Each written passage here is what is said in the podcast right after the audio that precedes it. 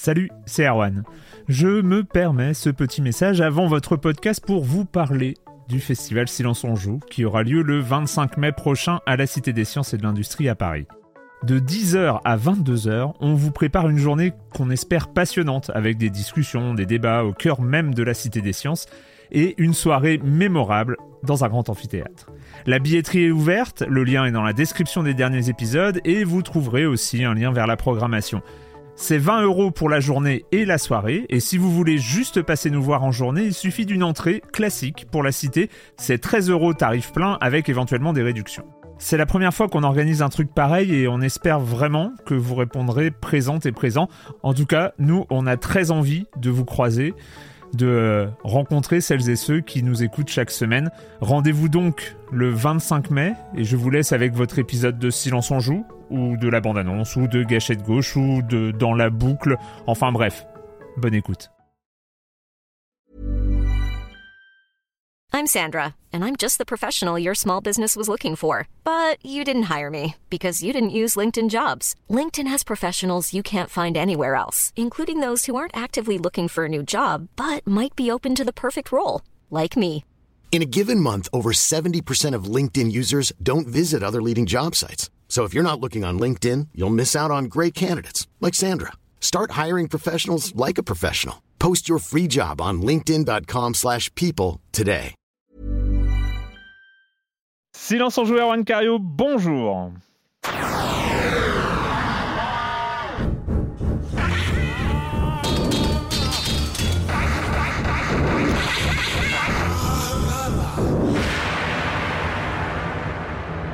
Au programme cette semaine, on reprend, euh, on reprend les bonnes habitudes, les sorties, les nouveautés. Après, c'est pas hyper, euh, on est, on n'est pas sur du triple A, mais c'est pas grave. c'est pas aussi grave. de la place pour des Exactement. séries B tant mieux. Tant mieux. C'est cette période de l'année où on peut aller euh, rechercher dans les, dans les entrailles des, euh, des, des- Et puis on n'a pas fini notre récap 2019. hein. Il y a encore des choses qui arrivent. Ah oui, c'est vrai. Ah oui, c'est pas fini. Ça va nous tenir jusqu'à Ah la ouais, pense fin de la saison. l'année. toute l'année. non, non, mais il y a d'autres choses qui arrivent, je pense, la semaine prochaine. On en reparlera, mais euh, voilà, on n'a pas Ouais. fini notre. euh, Moi, je vise euh, juin pour Shenmue 3. Hein. J'aurais pas le temps avant. non, hein. Je suis désolé. Justement, non, non, on va, essayer- non, non, on va, essayer- on va faire ça assez Euh, donc, je reprends au programme on a cette attendu semaine. 10 ans, 15 ans, 20 ans. Bon, on peut attendre encore Voilà, un an avant d'en parler. Trois semaines près. Euh, on va parler de Look Inside, on va parler de Journey to the Savage Planet, de Bookbound Brigade qui vient de sortir là le jour où on enregistre et on finira par la version Switch d'un Leisure Suite Larry Wet Dreams Don't Die. Quel Euh, titre? Non, ouais, Bon, on en parlera. on en parlera. on, on peut attendre, là, on- ouais, on va en parler. On va en parler. hein. On va en parler. Bon, je suis le seul à y avoir joué ou Ouais, je suis le seul. ouais, ok, oui. d'accord. Oui. Ah, J'ai laissé ça dans mes Compris. vieux souvenirs. ça va. Le reste, vous connaissez le comme des comme la chronique jeu de société de Jérémy Kletskin. Et puis on va, je vais commencer par accueillir deux de mes chroniqueurs euh, favoris. Euh, Patrick Helio, bonjour Patrick. Bonjour Erwan. Et bonjour à tous. chroniqueuse Yes. Camille Suard, bonjour Camille. Bonjour Erwan. Euh, on va commencer avec toi Patrick. Eh oui, Euh, alors bah, des news, euh, moi wow. je suis très, pardon, oui, je, Non, je non, mais suis très attentif. Euh, vous me connaissez sur le front Resident Evil, et on a, on commence à avoir des, des, des bruits qui arrivent sur le fameux huitième euh, épisode Ah bon, canonique qu'on attend. C'était pas le dernier, le 7 Bah non, pourquoi? Ah oui, donc Moi en fait. aussi, j'ai il- cru que. non, non, Pourquoi non, je. J'ai l'impression que le 8, il existe déjà. En fait. Alors des bruits, euh, bon, ça reste à confirmer, de toute façon, ce sont des bruits, mais c'est aussi intéressant hein, de se faire un peu l'écho de, de- de ce qui se dit euh, actuellement. Euh, c'est une news qui a été repris par Eurogamer euh, dans la semaine. Ce serait l'info comme quoi Resident Evil 8, on va l'appeler comme ça, Resident Mm, Evil à la mm, mm. française, hein, 8, continuerait euh, sur le, poursuivrait sur la vue subjective. Ça serait vraiment une des pistes de développement. Alors on ne sait pas si c'est l'actuel état du projet. On parle aussi peut-être d'une version qui a été coupée entre deux. En tout cas, il y a eu un projet de, huitième volet en vue subjective, Euh, ce qui est plutôt intéressant parce que ça, ça montrerait que dans ce cas-là, Capcom irait vers deux branches principales. En gros, on aurait d'un côté les branches remake euh, à la euh, RE2 Mhm. et RE3, donc qui, qui adoptent euh, ce passage en, en vue épaule qui, a, qui a fait un carton sur RE2 et qui va être reprise aussi sur RE3 là, dans quelques, quelques mois. Donc ça, pour les, les, rem- les remasters vraiment reboostés de, de- de Mhm. vieux classiques. Et puis on aurait donc cette branche, on va dire next-gen, parce que le 8 sera, sera sur la, la prochaine génération de consoles, Mm. ça paraît évident, euh, avec peut-être même une option VR. Moi, je serais pour le retour de la VR en vue subjective sur un 8 s'il bah est oui, toujours en vue subjective. Euh, après, attention, est-ce qu'on risque pas aussi de tomber dans une sorte de routine? C'est vrai que le 7 avait, avait fait une cassure avec ses, en prenant ce, ce parti assez risqué d'aller sur un univers assez différent de- du Resident, on va dire qu'on connaît depuis toujours, quelque chose de plus organique, de plus gothique, euh, et puis un- une autre forme d'horreur, je trouvais qui était assez bah, visuelle et puis qui était très très euh, bah, très liée à la VR aussi. hein. Il y avait un Mm. effet vraiment lié à la vue subjective. À voir. En tout cas, c'est un bruit, c'est pas sûr à, à confirmer. En tout cas, il y a eu des recherches dans ce sens-là chez Capcom, donc c'est intéressant à voir. On verra évidemment ce que ce qui est- ce qui est super donnera. intéressant On n'en sait rien pour l'instant. Officiellement, on n'a Oui, rien sur 8. Mais c'est vrai que la probabilité qu'on reste sur une vue subjective est, est- est élevée parce que c'est Ouais. la tendance.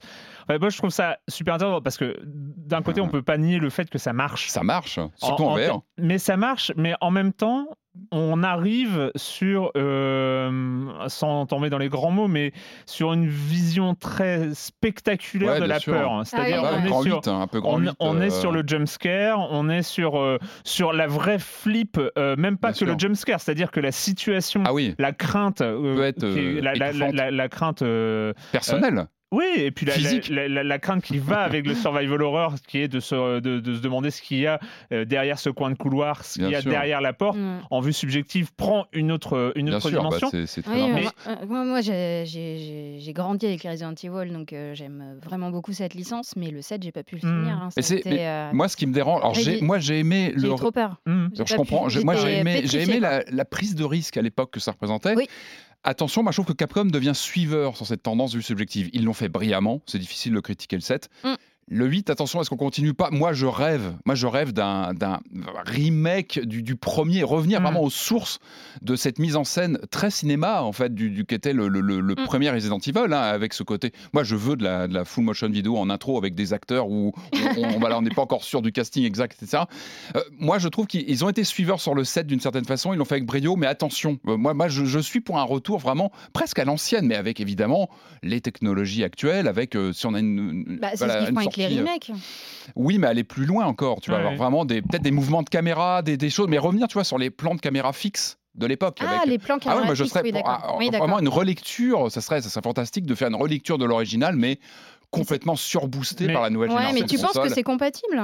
Parce que c'est quand même très euh, marqué dans le temps, c'est très vieux, c'est Ouais. très. Alors c'est euh, très daté. et Il faudrait jouer avec ça. Après, Est-ce moi, qu'on je- arriverait à jouer C'est aujourd'hui toute la de question. cette Regarde, façon euh, tu peux imaginer un Eternal Darkness. Il y avait eu des choses aussi. Tu vois, il y a des jeux qui ont su questionner cette représentation un peu old school, c'est vrai. Mm. Mais tu peux jouer avec les effets de caméra. Ils ont la techno. Enfin, quand tu vois RE2, le RE3 Mm, qui mm, arrive, ils ont mm. les technos. C'est qu'une question, tu vois, après de mise en scène, de façon, de, tu vois, travailler les plans. euh. Moi, je Mais c'est euh, aussi, bon. une prise de risque et c'est ce que tu dis, c'est qu'avec ce côté vue subjective et vision hyper spectaculaire de la Mhm. peur.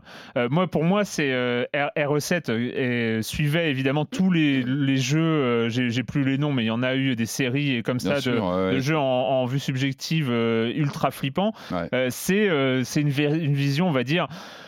Euh, sans, sans du tout être, euh, euh, être méprisant, mais c'est une vi- vision Twitch du, du, du, Moins jeu d'horreur. cinématographique. Hmm. Tu n'as C'est pas la vision Twitch et YouTube. on C'est-à-dire est que euh, euh, regarder des gens jouer à RE7, Ah bah, c'est aussi flippant que jouer soi-même à RE7. Non. Non, Non, pas aussi flippant, mais, mais c'est marrant parce que ça, génère, ça génère du spectacle, ça génère du spectacle dans les Bah, interactions ça, toute entre les gens et il, le, et le jeu. il- il savait que ça, ça marcherait sans doute. Hmm. Parce que déjà, avec euh, la, la démo Silent Hill, Bien sûr, tout le monde avait joué, enfin avait mis ça sur Twitch ou Ouais. YouTube et ça avait fait. un Et ils ont eu la chance, Capcom, tu as raison là-dessus, c'est de ne pas avoir pitié en face. Qui, à Ouais. mon avis, avait une vision ouais. de l'horreur peut-être Ouais. plus, plus, plus artistique, plus subtile, on l'a Mm. vu. Enfin, On était, c'est- ouais, on ce était un peu plus dans la psychose que dans l'horreur pure et dure. plus, Mais en voilà, vue plus subjective intérieur aussi. et euh, en vue subjective. Donc, en tout cas, ça pose des questions, on verra. Euh, moi, je suis, bah, je suis Oui. évidemment friand de voir ce que ça va donner.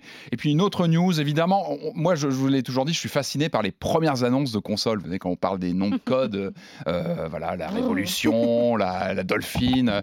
Ouais. Et puis, bah, bah, bah, il y a aussi euh, quand, bah, quand les consoles s'en vont. C'est-à-dire qu'il faut les accompagner. Et puis bah, aujourd'hui, malheureusement, il faut la savoir leur dire au revoir. Et puis bah, aujourd'hui, bah, c'est une de ces news un petit peu plus tristes où on dit au revoir à la Wii. On vient d'a- d'apprendre en fait que fin mars, le service de réparation de la Wii au Japon s'arrêtait. Euh, bah, je pense que ces gens sont aussi occupés par le Joy-Con qui tombe quand même pas mal en panne, donc je pense qu'ils ont du travail. Mais en dehors de ça, évidemment, c'est un problème de sourcing des, des pièces, des pièces détachées. C'est une console qui a quand même euh, 13 ans passé, qui va sur ses Mhm. 14 ans, donc les pièces sont évidemment euh, très Rajeunit datées euh, 13 ans plus tard. Donc, euh, bah, en gros, si vous avez une Wii qui tombe en panne, bah, bah, ça va être compliqué de la faire réparer. Parce que Nintendo, va on n'a pas d'infos pour l'Europe, mais je pense que ça va suivre. hein, Ça paraît complètement logique. Donc, euh, donc bah, c'est quand même une de ces consoles. Il faut, il faut, faut resituer. C'est qu'elle a souvent une étiquette de, de, de- de machine un peu grand public. Moi, je, elle ne se limite pas à ça. Il y a eu des très belles choses dessus. Euh, moi, je vous invite à aller faire un tour dans les magasins d'occasion. On trouve plein de jeux aujourd'hui qui ne valent quasiment plus rien. Euh, si vous avez un peu de chance, moi, je vous conseille, essayez de tomber sur un Zack and Wiki qui était quand même un point and click fabuleux avec la Wiimote. Il y a des, des jeux comme Mad World ou, des, ou la compile Mad Dog McCree aussi pour les, voilà, les, les jeux de tir. En Ne regardez pas en- comme ça. Mais, mais non, il y a des, il y a Non, des moi belles j'ai de choses. très bons souvenirs de oui. Et puis Et, c'était aussi le euh, partage de jouer tous et puis- ensemble. euh. Et complètement, puis c'est quand même une de ces, de ces bécanes qui est rentrée dans le club fermé des plus de 100 millions d'exemplaires vendus dans le monde. C'est un petit Mhm. club, hein. ils se tutoient, ils sont pas beaucoup, elle est dedans. Euh, donc voilà, on lui dit au revoir. Il faut, faut rappeler aussi que la Wii U est compatible, donc si vous avez une Wii U, de toute Et, façon, vous et- pouvez et rappelons que jeux. le dernier grand, enfin le dernier jeu commercial euh, sorti sur la Wii, c'était Just Dance ça te 2020. parle. Hein. C'était il n'y a pas si longtemps, mais que la c'est- ils avaient annoncé que c'était la C'est dernière dernier. fois, c'était le dernier. Just Dance qui euh, sortait sur la Wii. sur la Wii. Donc, Donc, c'est alors pour ça, Nintendo a vu, bon bah il n'y a plus de C'est Just symbolique, Dance, en fait Parce que c'est quand même le, la console qui a fait exploser ce- cette, série de Just Dance. Ouais. C'est la Wii Alors- à l'époque.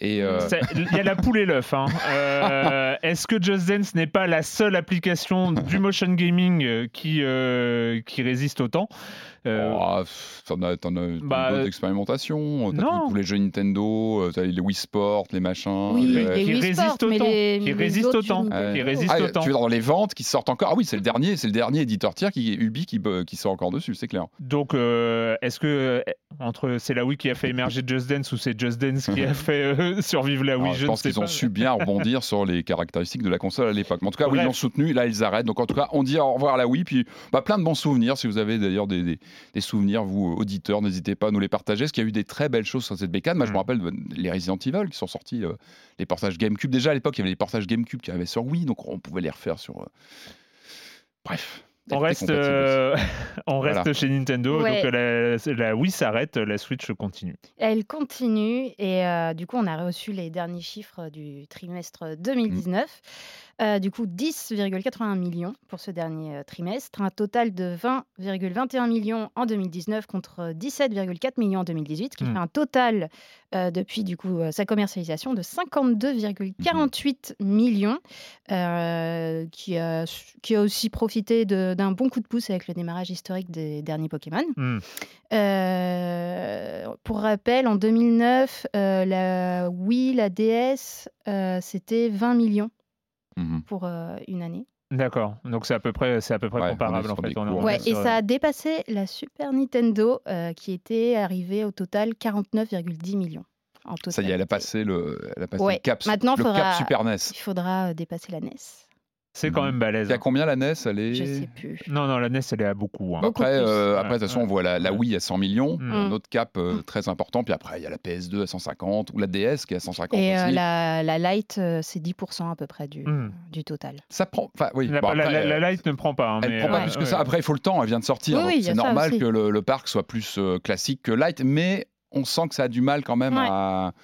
Ce qui est normal. Enfin. Bah oui, oui. moi, en tant puis- que joueur, et puis, euh, et puis, euh, photo, euh, sachant Ouais. que les, les gros, enfin, il y a quand même des gros jeux euh, Switch comme Mario Kart. euh, c'est quand même Bien mieux sûr. de pouvoir mettre bah, la console en bloqué pour jouer, à, Ah bah, pour jouer à, plusieurs. Puis là, je crois que c'était Pokémon qui était quand même le Mm. jeu pour la, pour la portable aussi, Ouais, hein, le, ouais. le Pokémon qui Mm. vient de sortir. Donc, il faudra voir aussi l'effet, l'effet Pokémon à long terme. Mais oui, ça va être compliqué, je pense, de. Mais d'en ceci faire dit, c'est bien qu'elle existe. hein. Mais bon, bref. Mais Ouais, il c'est bien qu'elle oui. existe. ouais. Mm. Est-ce qu'il y aura une pro Alors ça, c'était la question qu'on se posait il y a encore pas très longtemps. Y aura-t-il une pro bientôt? Ouais. Euh, dans la série, je m'appelle CD Projekt Red et je suis pas serein serein. N'est-ce pas?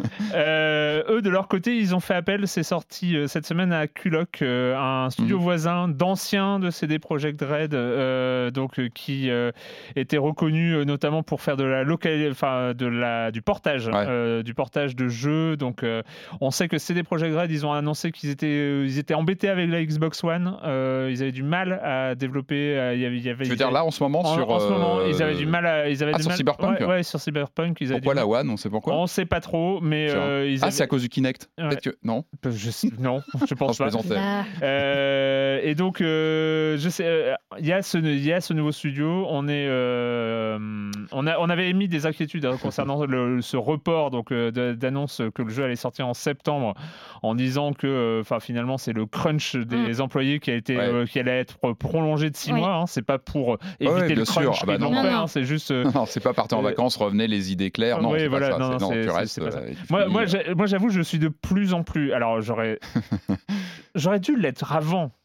Être mal à l'aise avec ça avant. Mm. J'aurais dû, on Ah aurait bah. dû être mal à l'aise au moment où j'ai. Red le- Redemption, Ouais, par exemple. avec- Alors Red attendez, Dead 2, attendez, euh, parce que, pardon, le fait qu'un studio externe vienne en renfort, il n'y a rien du tout de surprenant ou de choquant. Non, c'est plus ce timing. C'est plus ce timing où on l'apprend maintenant alors qu'on est en, en phase vraiment finale de production. Alors oui, ils travaillent depuis un moment avec eux parce qu'en général, ces gens-là, voilà, ils Mm. travaillent en flux tendu et c'est normal que tu des, tu, tu- c'est normal que tu externalises une partie des, des- des- des développements. Tout ça est- se fait euh, partout. Mais là, évidemment, euh, on a des inquiétudes qui se cristallisent, comme tu dis. Je savais pas pour la Xbox One, ça tu me l'attends, Mm. donc tu me l'apprends, donc c'est c'est un peu inquiétant. C'est plus ce timing, c'est-à-dire qu'on on se dit que le jeu est quasi fini quand même. On est en fin janvier. euh, Mais moi, moi je trouve, enfin, je trouve Bon, que et c'est- super que ces, ces affaires de, de crunch time euh, et, et de, de situation des salariés euh, sortent et, euh, et, et deviennent, de- deviennent un, un- un problème public. Euh, mais je trouve que du coup, c'est vrai qu'on a une relation hyper chelou à la sortie de ce jeu. ah C'est-à-dire bah que ouais, ouais. factuellement. On va se dire, le jeu est attirant, on va pas se Ah bah oui, mentir. c'est euh, grande aventure, monde ouvert, euh, univers quand même euh, de, de cette Bien licence sûr. de jeu de rôle cyberpunk qui, est, qui est assez légendaire. Et en même temps, il y a cette sensation de moment où on va allumer, si on l'allume, parce qu'il y aura aussi ce choix de ne pas y jouer, euh, que si on, le moment où on lancera un jeu qui est, eh ben, enfin, je- sans, sans, sans caricature, je vais pas dire qu'on aura du sang de développeur sur les mains, hein. mais euh, mais mais mais il y a y a ce truc là de, de profiter aussi en tant que consommateur, en tant que en, en- en tant que joueur de de, de, de l'exploitation euh, à outrance de, de, de salariés du jeu vidéo. Euh, moi, je suis pas à l'aise. Mm. Je suis de moins en moins. et Ouais, c'est mais tant ça- mieux. Et tant mieux. Et ce- Tant mieux que je sois de moins ils ne en sont pas les seuls, hein, on a Non, parlé de non. Rockstar. Enfin, il faut pas, voilà, tout Bah, non il y en plus a d'autres focaliser gros, sur eux, euh, parce que- il n'y a rien qui est sorti encore, mais qui existe. hein. Mm. Et voilà, on Bien parle sûr. beaucoup d'eux parce que le jeu est très attendu, il y a des reports donc il fait parler et, et il cristallise beaucoup de choses, mais ils sont pas les seuls. Et Oui, mais ça Ouais, mais moi, pas. moi je, je- je- je trouve que c'est c'est bien que ça de- devienne un sujet, mais je trouve que le sujet, il, il va, il doit encore passer une étape. C'est-à-dire, ça doit encore euh, interroger les joueurs eux-mêmes au moment, ah bah oui, de au l'achat. moment où euh, ils achètent, au moment où ils jouent euh, ce jeu-là. Et, et je pense que on est sur ce point-là où la question va Tu devenir ne pourras pas vraiment aborder au ce- moment. On euh, pourra pas aborder ce jeu sans l'avoir en tête, comme quand on lançait Red Dead 2, on, on l'avait On le en la avait on l'avait pas assez en Ah, moi, tête. si, moi, je moi, l'avais pas assez Ah en bah tête. si, moi je l'avais en tête, clairement. Je me rappelle très bien lancer le jeu. en Moi, j'avais hésité. Bien sûr, bien sûr que moi j'y pensais. Ouais. Dès que tu avais une scène flamboyante, tu te disais, bah tiens, les mecs là, euh, à quel prix Ouais. Euh, mais Après, ça pose la question, euh, quand tu voilà, quand as des ambitions de faire un grand jeu, je pense que c'est le cas, bon, bah. Tu as, voilà, après, ça pose plein de questions. Il faut, il faut c'est les employés. Il faut le- entendre non, les le- employés, comment eux travaillent, dans quelles conditions. Tout ça, je pense, sortira plus tard. C'est toujours un peu aussi en, tu vois, en décalé. Ouais, mais euh, après, on voit aussi que quand tu as l'ambition de faire un grand jeu, bah, c'est pour, pour avoir des gros bénéfices aussi au final. Et peut-être que- Rockstar en a. Hein. Tu vois, l'arrivée d'un studio renfort, c'est peut-être une bonne nouvelle pour les, pour les gens qui bossent sur le jeu. Ouais, C'est peut-être, bah voilà, eux, ils prennent en Ouais. charge une partie des choses. Bon, c'est un Ils peu ont fait tard. un Q&A. Hein. Un- Ils ont un fait peu un tard. Q&A en disant que. Oui, oui, il y avait ouais. du crunch qui, Ouais. était, Ouais. qui était affiché clairement, qui était dans l'équation. C'est ça qui choque, c'est que c'est dans l'équation, alors qu'on devrait tout ça. faire pour le retirer de l'équation. Bah écoute, euh, ce week-end euh, au Centre Pompidou, il y a une euh, petite conférence sur euh, les sur les conditions de travail dans, le, dans les studios Ah. de jeux vidéo. Ah bah, Tiens. très bien. Ah ouais, Ça, Ouais. c'est cool. Ouais. C'est Bon, à, bah, la, voilà. à la quand bibliothèque ou euh, c'est au centre Euh, je sais plus, faudrait que je regarde. Samedi, euh, dimanche Eh C'est ben, samedi normalement. D'accord. Bon, bah, on note. Ouais. Merci. On mettra, les, on mettra les infos, tu me diras, on Ouais, mettra ouais, ça je- sur, euh, sur Twitter. Je- je- Euh, donc, eh ben, dis donc, on n'a pas commencé le programme. Vous savez qu'on n'a pas commencé le Il programme. reste 20 Ça minutes, devient ça n'importe quoi. Ouais, c'est ça, il reste 5 minutes. Euh, le com des com des deux dernières semaines, parce que la semaine dernière c'était donc un peu spécial. C'était euh, le, on avait fait euh, 10 ans, euh, 10 ans de silence on joue. Ah oui. Euh, c'était, c'était rigolo à faire. C'était beaucoup, beaucoup trop de travail. hein. Euh, mais bon, bref, c'était C'était bien, c'était c'était intéressant de réécouter euh, ouais, mais bon, c'était bien. C'était rigolo. Ça t'a rappelé des souvenirs Ouais, des fois, c'est crispant de, se, voilà, de entendre des choses des années après, mais c'est intéressant quand tu m'as demandé, euh, Ouais. prépare-moi un petit peu. hein. Et, ce que j'ai trouvé vraiment intéressant, c'est la manière dont, effectivement, et tu l'as dit dans l'émission, vous l'avez dit euh, avec Jérémy, c'est que tu as les jeux de l'année au moment de l'année en, euh, l'année A, et puis dix ans après, c'est plus lui, c'est un autre jeu qui t'a Ouais. marqué. Euh, J'en Mm. parlerai peut-être tout à l'heure de Hélène Noir pour d'autres raisons, mais Hélène Noir, c'est un jeu, je pense qu'on a pas mal critiqué à l'époque, et, et finalement, j'y rejoue encore régulièrement Ouais. parce que tu as des jeux qui prennent de la patine avec le temps, et vraiment, il y a le, de- voilà, c'est avec le temps que vraiment une œuvre prend Mm. son écho. Ah bah oui. Et c'était flagrant sur ce top, et c'est Ouais. toujours intéressant de, de se replonger là-dessus. Euh, Kirby qui réagit donc à, un truc de la semaine euh, de Hmm la semaine d'avant et c'était assez rigolo. C'est on, on s'en fout un peu du nouvel Half-Life non? Parce que c'est toi qui disais j'ai oublié euh, j'ai oublié de parler Ouais. d'Half-Life. c'est vrai, en VR en plus, en VR. Je veux dire, Ouais. alors il continue. Je veux dire, Half-Life, c'est bien parce que ça a redéfini les codes du FPS, mais maintenant la licence est dans le formol depuis si longtemps que la ressortir telle quelle n'aurait pas de sens. C'est pas faux. C'est, il suffit de regarder Shenmue 3. euh, À la rigueur, à la rigueur, si Alix, c'est lui qui le dit. Hein. Oui. Non, non, mais oui. Non, mais mais à la rigueur, si- Alix re- redéfinit quelque chose, ce sera sur la VR, pourquoi pas, mais le public est tellement limité. Alors, Ouais, Ouais. bah moi je suis en colère contre euh, ce nouveau euh, Half-Life parce que du coup ils ont mis de côté un projet que j'avais envie de voir, c'est euh, Valley euh, of the Gods. hmm, Du coup ils ont mis Ah ça de oui. côté pour se concentrer sur euh, Half-Life avec le rachat de Valve euh, du studio. Ouais. Du coup bah voilà, je suis pas Ouais. contente. Voilà, je l'ai dit. Ouais, voilà. puis pourquoi dit. Bon, enfin, on va s'attirer des Alors- foudres, mais pourquoi Half-Life? Est-ce qu'il n'y a pas aussi peut-être créé des nouvelles choses? Alors, Alors, Je sais que ça paraît. euh, Ils ont bien fait Shenmue 3 comme Bah oui, bah oui, euh, c'est ça. voilà. Donc, Autant, euh, autant vous dire qu'après un, que, poste, co- après un poste comme ça, ça a un peu enflammé les discussions. Ah, mais ce qui est hein, normal, mais c'est une bonne question. Il avait, Oui. il, avait raison de la poser cette question. Je suis assez d'accord. Je pense que le jeu sera bon, Alix, à mon avis. Hein, je pense que ces gens-là savent, ont tout ce qu'il faut pour faire un bon jeu. Après, est-ce que c'est ça qu'on attendait d'Half-Life Ouais. C'est la grande question. On verra, mais bon. Euh, Urgo réagit, bah non, on ne s'en fout pas, c'est le premier jeu solo de Valve depuis 8 ans. Valve qui a quand même sorti des jeux majeurs et c'est aussi le premier gros jeu VR. Exclu, oula, oui, parce qu'il est exclu. Il est exclu VR. Il est, il est, vraiment taillé. Bon. Euh, enfin, euh, C'est un, peu, un peu cavalier de dire ça, que c'est le premier gros jeu VR. Je, je trouve ça un petit peu. euh, Oyoyo qui réagit à la semaine dernière et qui me dit merci et euh, voilà, dit que l'exercice est difficile, choisir quelques extraits retranscrivant le cœur de l'appréciation du podcast sur tel ou tel jeu, mais aussi des punchlines un peu marquantes comme mon jeu c'est un peu mon chat c'est un peu Doom dans sa tête tous les jours. C'est Yann, était- c'est Yann ouais, Yann, était une J'ai- réécouté tous ces extraits avec un sentiment de nostalgie et de réconfort très agréable. Merci encore pour ce plaisir hebdomadaire. Merci aux chroniqueurs et longue vie à Silence on joue. Merci monsieur. Non, je, voilà, j'avais envie de citer parce qu'il y en avait d'autres. Il y a même, il y a, il y a même Takamine qui est un vieil euh, un auditeur, euh, acteur dans les forums de Silence on joue qui avait arrêté d'écouter Silence on joue, qui est revenu récemment et qui l'a dit dans les messages. Ça fait euh, toujours plaisir. bah, bon retour alors, Et parmi nous. Et si, ouais, bon retour. Et si on commençait cette émission? Je sais même pas, j'ai même pas lancé le, le- le timer, donc je sais même pas où on en est. Euh, on va commencer avec, euh, avec un jeu de Unexpected, qui est euh, le, jeu, le studio. Alors on n'en avait pas parlé, on l'avait peut-être évoqué. C'est un studio lancé en 2015, je crois, par le streamer Zerator, qui avait comme ça financé à Montpellier le lancement d'un studio. Ils avaient lancé un premier jeu qui s'appelait Dwarfs, euh, euh, qui était sur un modèle plus ou moins free-to-play et qui n'a pas marché, donc euh, ça s'est arrêté. Et là, ils sont sur une série, je crois qu'ils sortent deux jeux en ce début 2020. Le premier d'entre eux est donc Look Inside. Papa et maman n'ont toujours été que des parents. Grand-mère a toujours eu ses rides profondes et toutes les petites sœurs sont des gamines à jamais. On les voit pourtant souvent. On les côtoie lors des repas ou lors des grandes occasions. Peut-on voir en eux autre chose que ceux qui nous ont nourris? Que ceux qui nous ont imposé des règles et des corvées? Quand nous les observons, nous effleurons alors les motifs de leurs existences, les détails de leurs attitudes. Mais les membres de notre famille peuvent-ils se résumer dans l'accumulation de détails? Alors, c'est assez rigolo, c'est le, c'est le teaser. Euh, vous aurez- alors, ceux qui suivent la scène euh, de Twitch stream auront peut-être reconnu la voix. Euh, la voix, c'est Mister MV, donc Mhm. Xavier Dang, euh, qui est euh, complice de Zerator depuis longtemps euh, sur, sur les streams, donc c'est un peu, c'est un peu la, la même bande. Ce qui est assez rigolo et ce que je trouve intéressant dans, dans ce teaser, c'est qu'il en dit peut-être presque plus sur l'ambition du jeu que le jeu lui-même, en fait. C'est, Mhm. c'est, c'est- c'est assez marrant, on va en parler.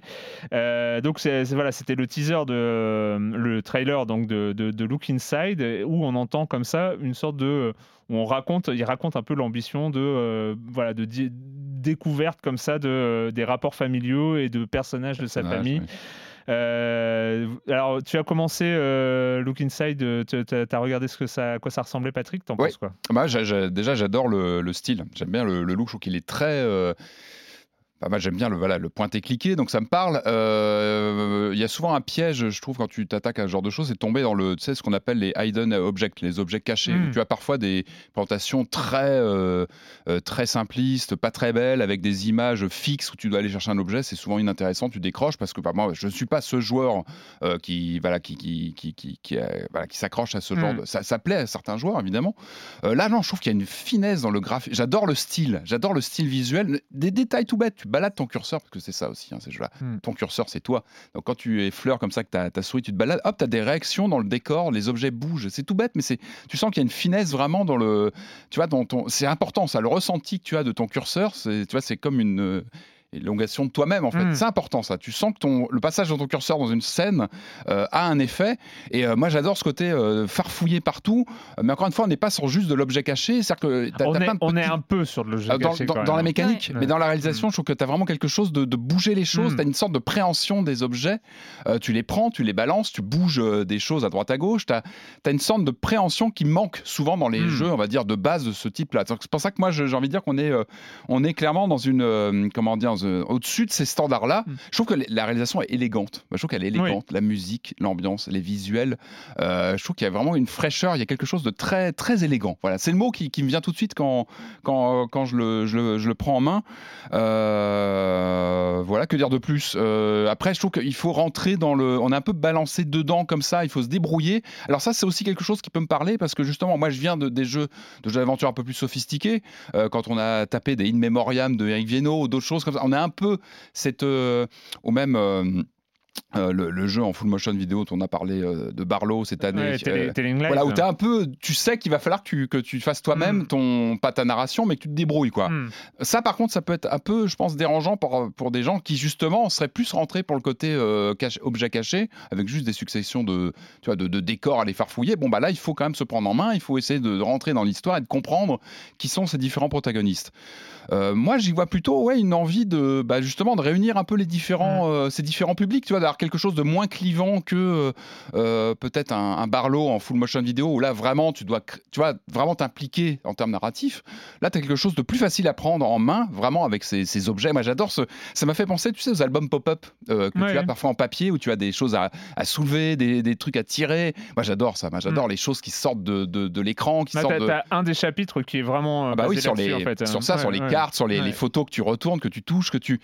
Et, et là, tu as le, le petit twist avec justement cette, euh, ces animations dans une photo, par Mm. exemple, des choses comme ça qui sont vraiment propres aux jeux vidéo, que tu n'aurais pas pu avoir dans un pop-up papier. Ça, je trouve ça intéressant. Je trouve que c'est vraiment ce qui, moi, m'a, m'a, m'a plu. En tout cas, c'est l'élégance de la réalisation. Voilà. Camille. Alors, C'est marrant parce que tu dis que du coup ça, ça réunit un peu euh, différents publics et moi je trouve que du coup c'est un peu brouillon et on sait pas trop ce qu'il veut nous faire faire euh, à On est un peu perdu. ouais. Ça, Sur- surtout au début, au Ouais. début, bon, après euh, voilà, c'est le, jeu aussi quoi. Mais... L'arbre généalogique qui peut euh, un peu intimider. ouais. Oui, oui, oui, oui, c'est clair. Ça- hein, ça calme un peu euh, l'arbre, Ça, euh. ça fait un peu. En plus, tu peux superposer plusieurs. Là, images. tu flippes. euh, enfin bon, là, Là, tu tu commences à te dire mince, attends, Tu puis les prénoms. euh. Non, mais je suis d'accord. ouais. Bah moi, j'ai bizarrement, j'ai pas été, j'ai pas réussi. euh, alors après, il faut peut-être que je creuse encore un peu plus. Hein, j'ai Mhm. pas terminé le premier épisode, mais j'ai pas réussi à me sentir impliquée ni touchée en fait par cette histoire.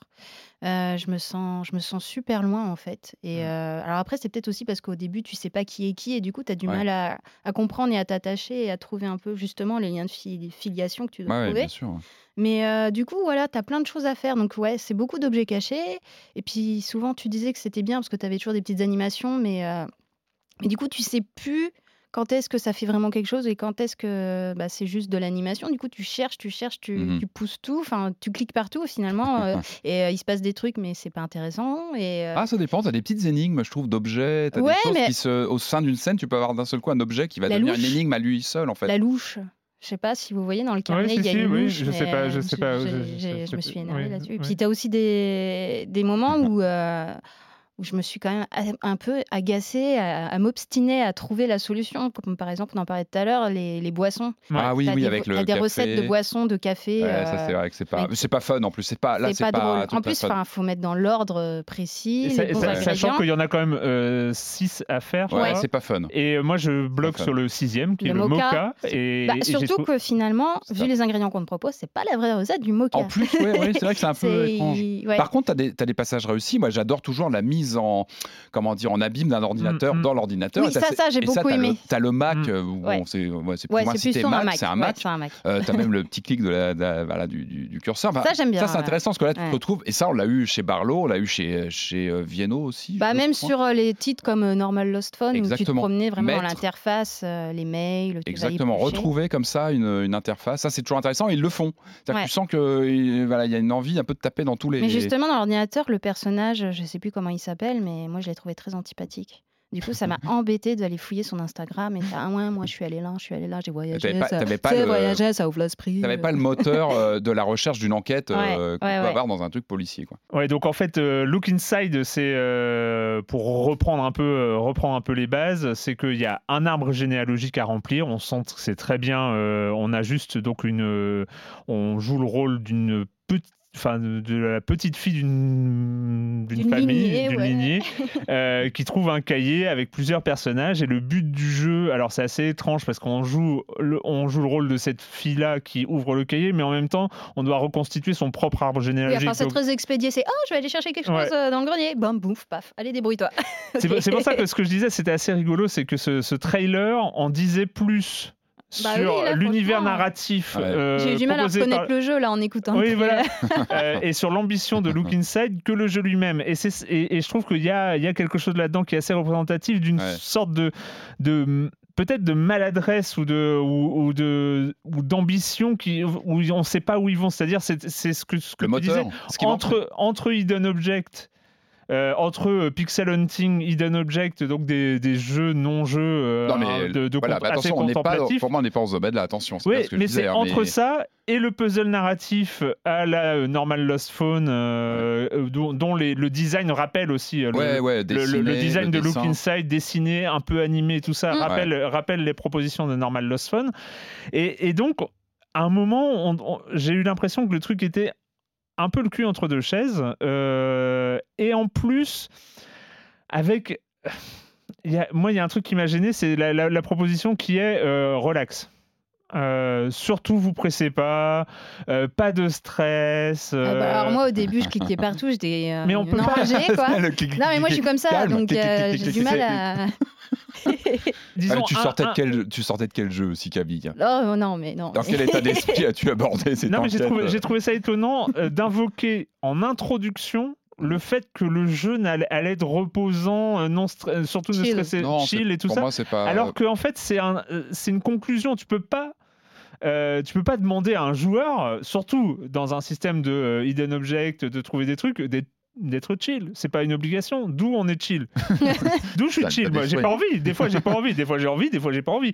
Donc, tu peux pas euh, imposer ça. Enfin, un- une, Oui, forme de. de- ça n'existe pas. L'inj- L'injonction à, à être chill, ça n'existe pas. Ah, c'est mise en condition. Moi, pour moi, ce qui manque plus, c'est un moteur narratif, c'est un déclencheur, c'est le truc qui va te lancer sur la piste, alors pas d'un tueur en série ou autre, on n'est pas chez une mais tu sais, l'étincelle qui va te donner, et, et je pense que Camille, c'est ce que tu, tu disais tout à l'heure, c'est qu'il manque le truc qui fait que tu as un lien vraiment qui va t'embarquer là-dedans. T'as envie de Euh, savoir. moi, j'ai l'impression que, les, moi, pour moi, les scènes fonctionnent pour elles-mêmes. C'est-à-dire qu'être plongé Oui, dans une scène, c'est puzzle, c'est voilà, c'est physique, oui, c'est presque un, voilà, un mini-jeu physique. Il n'y a rien euh, qui rattache euh, à l'ensemble. après, c'est décousu, voilà. Ouais. On est sur un premier. euh, Après, c'est le premier épisode, ça se trouve. Mais c'est Après, important, euh, mais c'est ça important grimpe. parce que il faut aussi. euh, je pense que c'est ce qui peut manquer. hein. C'est le, le- Moi, Puis le- la voix du narrateur, t'embarque. euh, On- on c'est m'en un peu ouais, mou. Enfin, ouais. c'est. ah, Et elle se, elle se déclenche trop rarement. Ouais. euh, quand elle elle- arrive, tu fais mais quoi? Oui, c'est ça, de quoi tu me parles. Et c'est ça, c'est exactement ça. C'est c'est Ouais. Telling Lies,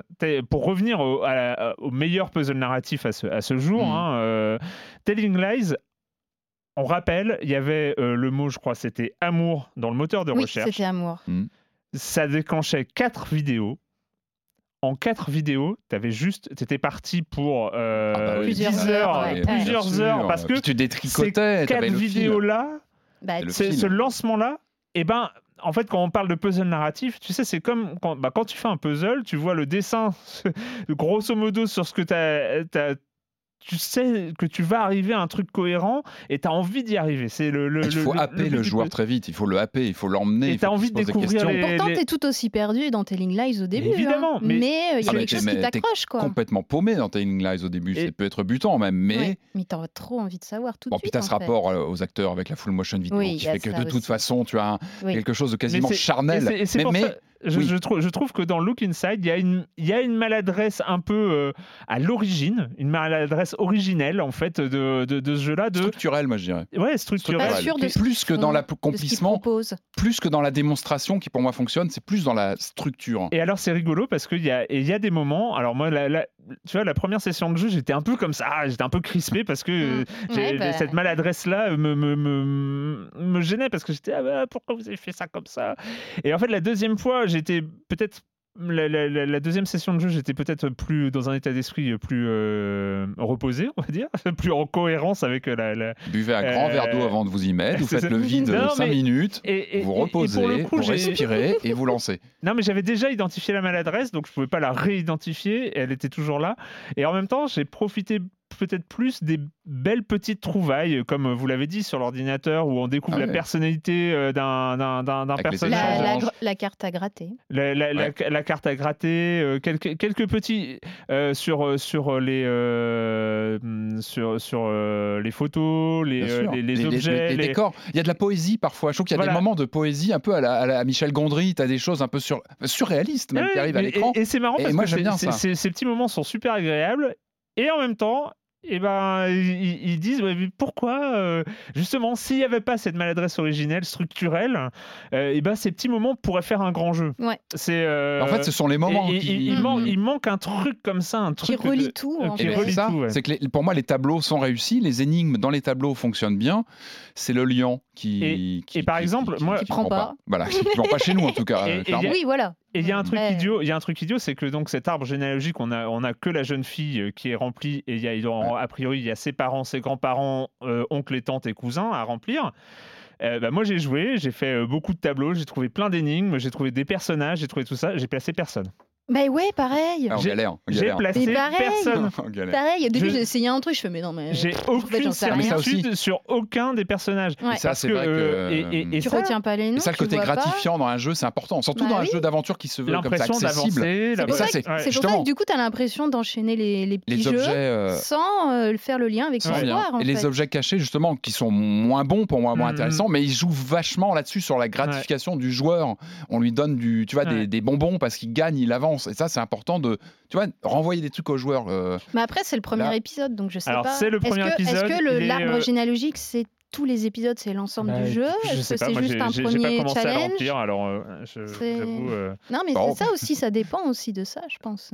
Mais bon. Donc voilà, c'est euh, Look Inside. J'ai même pas le prix dans mes notes, euh, mais je crois que c'est pas Euh, très très cher, 6 euros, je crois quelque chose. 7, ouais. Ouais, 6-7 euros. 6,99 Sur il me semble. Euh, Ça, sur ouais. Steam, premier épisode annoncé. On espère qu'il y en aura d'autres parce que voilà, on- il y a, il y, a, Il est sorti. y a cette sincérité quand même qu'on peut pas leur enlever et euh, Oui, et, Ah, et- puis la réalisation, Ah, ouais. les, les, les scènes en elles-mêmes sont, sont et réussies. des, et euh. des belles trouvailles, des belles trouvailles. C'est pour- d'autant plus énervant. Ouais, une poésie, je trouve, dans les. C'est frustrant. Ouais, c'est ça. Euh, on continue, on continue avec qui? Bah, On continue avec Jérémy Kletskin qui était en studio la semaine dernière. On était en, on était en duo euh, et cette fois-ci, il n'est plus en studio. C'est sa chronique jeu de société. Salut Jérémy. Salut Erwan, alors cette semaine encore du rattrapage avec un jeu dont je veux absolument te parler, Last Bastion, le dernier bastion, qui est un jeu assez atypique pour cette chronique pour trois raisons. La première c'est que c'est un jeu coopératif, sans traître, sans rien, donc euh, ça en général j'aime pas trop. La deuxième raison c'est que c'est un jeu de gestion de crise et j'ai assez de problèmes sur la gueule comme ça, ça me va, merci. Et la troisième c'est que c'est un jeu très difficile et donc on va tous perdre. On va perdre, on va perdre la première partie, on va perdre la seconde partie et après on va peut-être commencer à gagner. Donc quand on va pas au bout de l'effort, ben ça vous fait des soirées un peu de merde. Parce que moi je trouve que quand on a passé 3 heures sur un jeu, c'est mieux quand il y en a au moins un qui ressort avec un sourire. Mais malgré tout ça, ce jeu, moi, je l'aime vraiment. Déjà parce que la mécanique de jeu, elle est sublime. Le game design, euh, c'est du grand art. Ensuite, c'est un petit peu l'effet Dark Soul comme ça, c'est-à-dire qu'à chaque fois qu'on perd, ben, on a compris quelque chose en plus. On a tout de suite envie de réessayer, puis on se sent progresser. Et c'est un sentiment qu'on partage avec les joueurs autour de la table, qui est unique à notre groupe, quelque chose que Dark Souls ne peut pas proposer. Et enfin, la réalisation, pour ce prix, ce matériel, euh, waouh Vous le trouverez aux alentours de 40 euros, il y a des figurines de partout, des dés, des cartes, euh, c'est extrêmement joli et coloré et agréable. Au début, chaque joueur va choisir un héros parmi 8 qu'il va garder jusqu'au bout de la partie. Les joueurs se déplaceront sur une grille de 3 par 3 au centre qui est le bastion, la forteresse. Et puis autour, à l'extérieur des 4 murs de la forteresse, il y a les plateaux individuels des joueurs. Il y a un deck de 50 cartes monstres qu'on va poser sur 3 emplacements euh, le long de chaque mur. Les joueurs vont donc se promener sur les cases de la forteresse qui vont leur permettre d'obtenir 9 bonus différents et aussi pour attaquer les cartes adjacentes des 4 côtés du bastion. Et donc on est en mode stress permanent, survie. Certaines créatures vont générer des combos en chaîne, il va falloir essayer de regagner de la vie, récupérer certains équipements qui ne seront utiles que sur certains types de monstres, et il faudra tenir puisque l'une des dernières cartes de la horde sera un seigneur, et c'est uniquement lorsque vous le tuerez que vous aurez gagné la partie. Enfin voilà, si vous êtes pompier, si vous avez apprécié le premier Game Watch, si vous aimez vous faire engueuler, si vous aimez le sentiment en équipe du dur devoir accompli, alors il faut jouer à Last Bastion. C'est un jeu qui procure de vraies émotions. L'auteur, le génial Antoine Boza, de 1 à 4 joueurs, à partir de 14 ans pour des parties d'environ 40 45 minutes. C'est édité chez Repoprod. Et moi, plus j'y pense, plus j'ai l'impression que je n'ai pas ma place ici à Silence on joue. Parce que quand on joue à un jeu de plateau, ben, le silence, il n'y en a pas. Bye bye Belle conclusion. Non, mais personne parmi nous n'est silencieux quand il joue. Euh, T'inquiète, c'est normal. Même dans le jeu vidéo, c'est même pire peut-être. Euh, mais c'est vrai que dans les jeux de plateau, il y a, Ah bah c'est normal. Mais ça serait triste. Bah oui. Euh, ouais. Bah J'imagine l'ambiance. T'inquiète, Jérémy, tout va bien. Les pions se déplaçaient. le, le, bruit des cartes. Le plastique sur le, sur le carton. à toi. c'est clair. Allez, on part en voyage, on part en voyage très très loin, on part en voyage dans l'espace, on part en voyage sur une planète avec un numéro et des chiffres. Je ne l'ai pas noté non plus, mais c'est pas très intéressant. C'est Journey to the Savage Planet.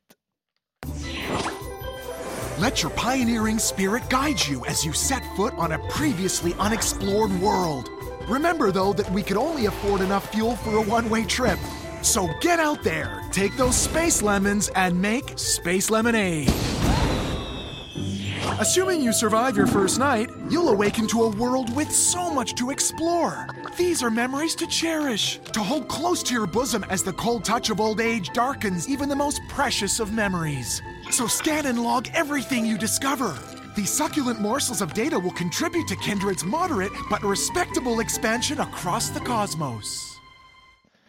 C'est assez représentatif de l'ambiance, ce ah petit euh, trailer. C'est une, euh, en fait, c'est une annonce de Kindred Aerospace qui euh, nous envoie dans un vaisseau en mode aller simple pour aller explorer l'univers et trouver une nouvelle, un nouveau terrain de jeu pour l'humanité. Je peux faire une petite parenthèse.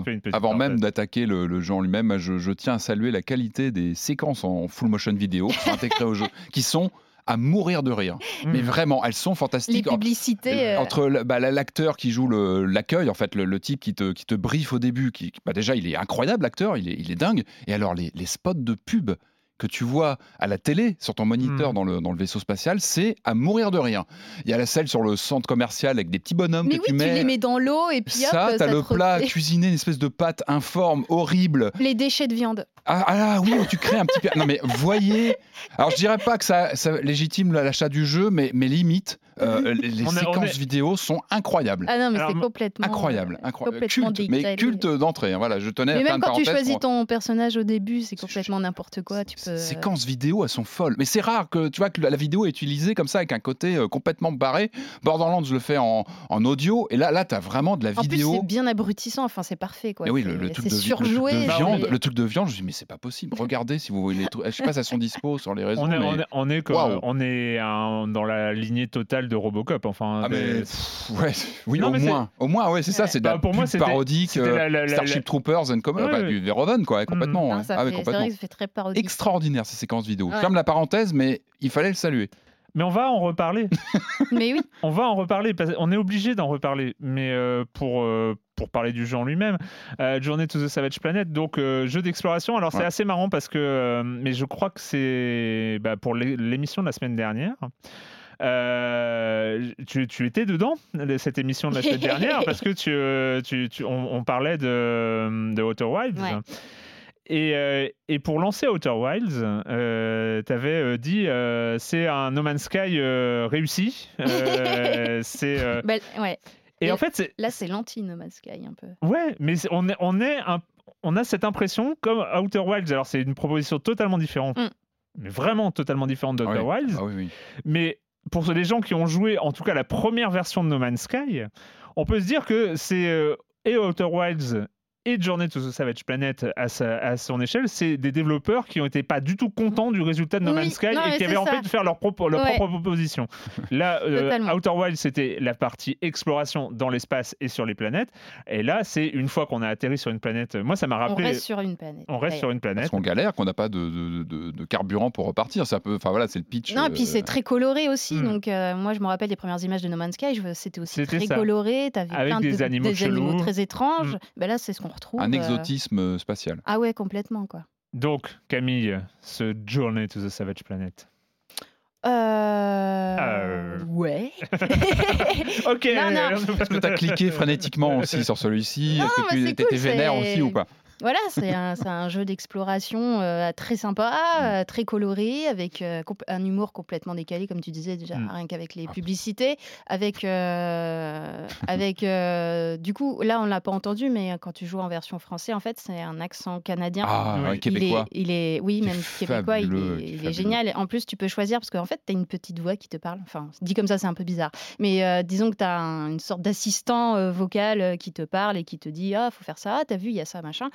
Et euh, du coup, tu peux choisir soit il parle presque pas, soit il parle, il Hmm. donne quelques indications, soit il est super bavard. Moi, je dis super bavard parce que c'est vrai que vraiment un délice. C'est un délice. contribue, l'accent Mais oui, à- et ça va très bien avec des- ça fait- le, ça fait le du bien. côté. ça fait décaler. Non, mais ça contribue à quelque chose qui sort des, tu vois, des, des, des- comment dire, des, des quasi habituels, quoi. Tu Hmm. sens que tu es sur un jeu spécial. Ouais, mais moi, alors, moi, euh, du coup, je n'ai pas du tout trouvé ça décalé, entre guillemets. J'ai trouvé ça plutôt rafraîchissant. Oui, Euh, c'est chantant, bah, en ça, fait. oui, oui. Non, et puis bah, d'avoir, euh, je veux dire, le- la- la- la- l'accent québécois a Bien autant sûr. de validité que Ah oui, l'accent totalement. parisien. Oui, bien Euh, sûr. Donc euh, voilà, ça fait. ça Non, mais fait moi, c'est un accent bien. que j'aime beaucoup. Oui, je oui. trouve que c'est.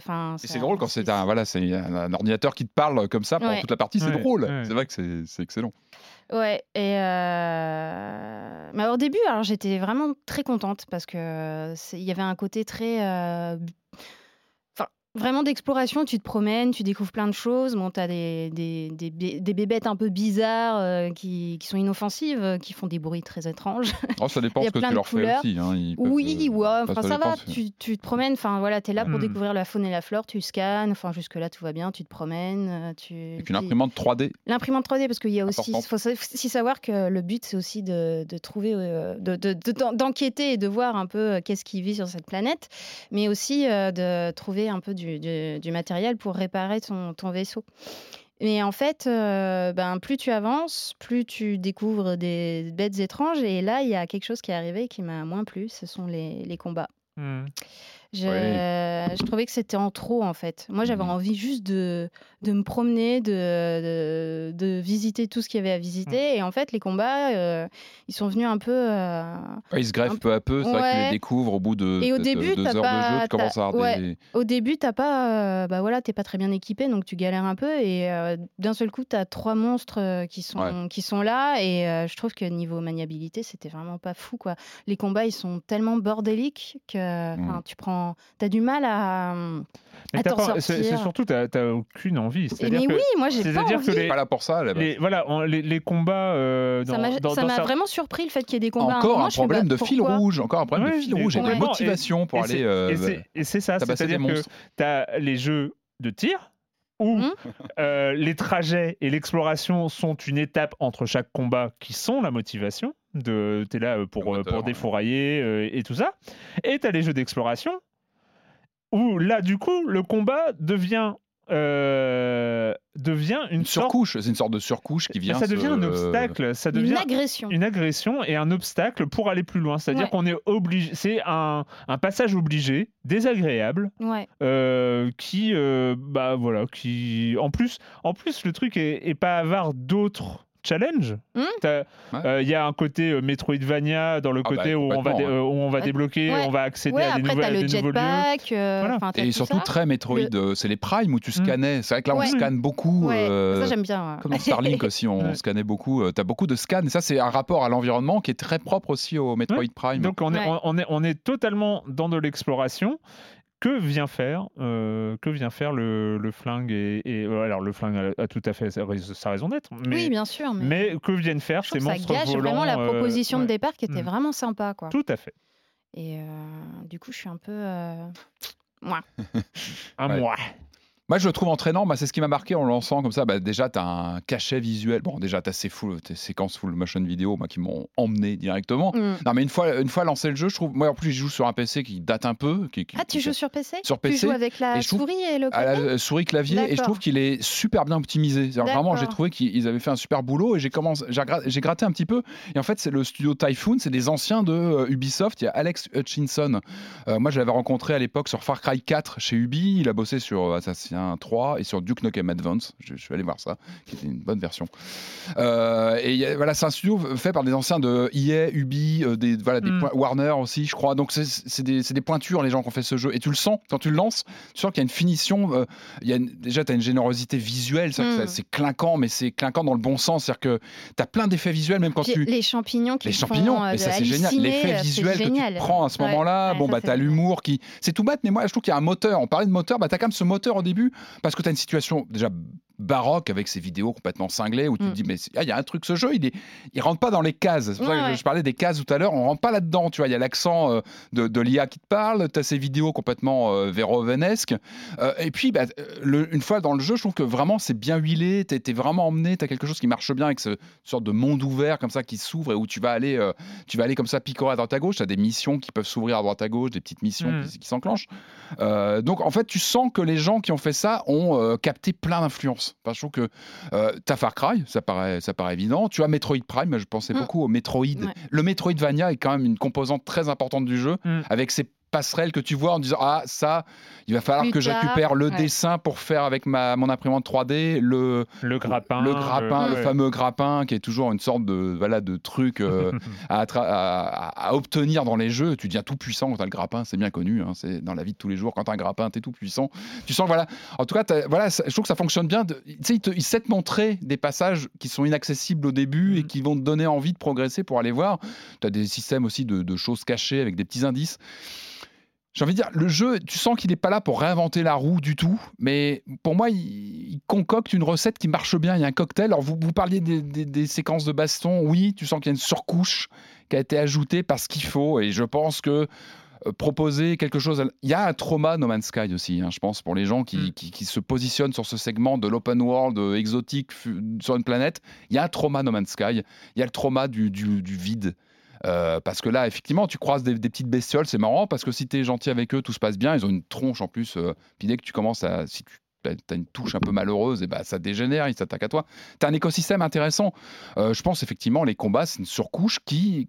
Qui, qui- qui pourrait être, un- si elle n'y était pas, pourrait être décevant pour des joueurs. Il y a des joueurs Après, qui ont besoin de ça euh, aussi, qui, ont- qui veulent ça. Je veux dire, Quand tu es dans un, dans un jeu, Ouais, mais là, là- là, C'est j'ai l'impression, que, t'es- que on est là, on n'est pas dans la réunion euh, 47 de conception de ce jeu. Oui, Ouais. il y a eu cette discussion là dans, dans ah cette bah, c'est réunion. clair. Et Dans le cette réunion-là, il y, a- y y un mec qui a dit Ah non, mais il faut Ah, des c'est clair. combats. euh, Et ça autrement, transpire, autrement. Ouais, ouais. il y a des joueurs, ils vont s'emmerder. C'est ça. Ouais, Et- sauf que ce mec-là a tort.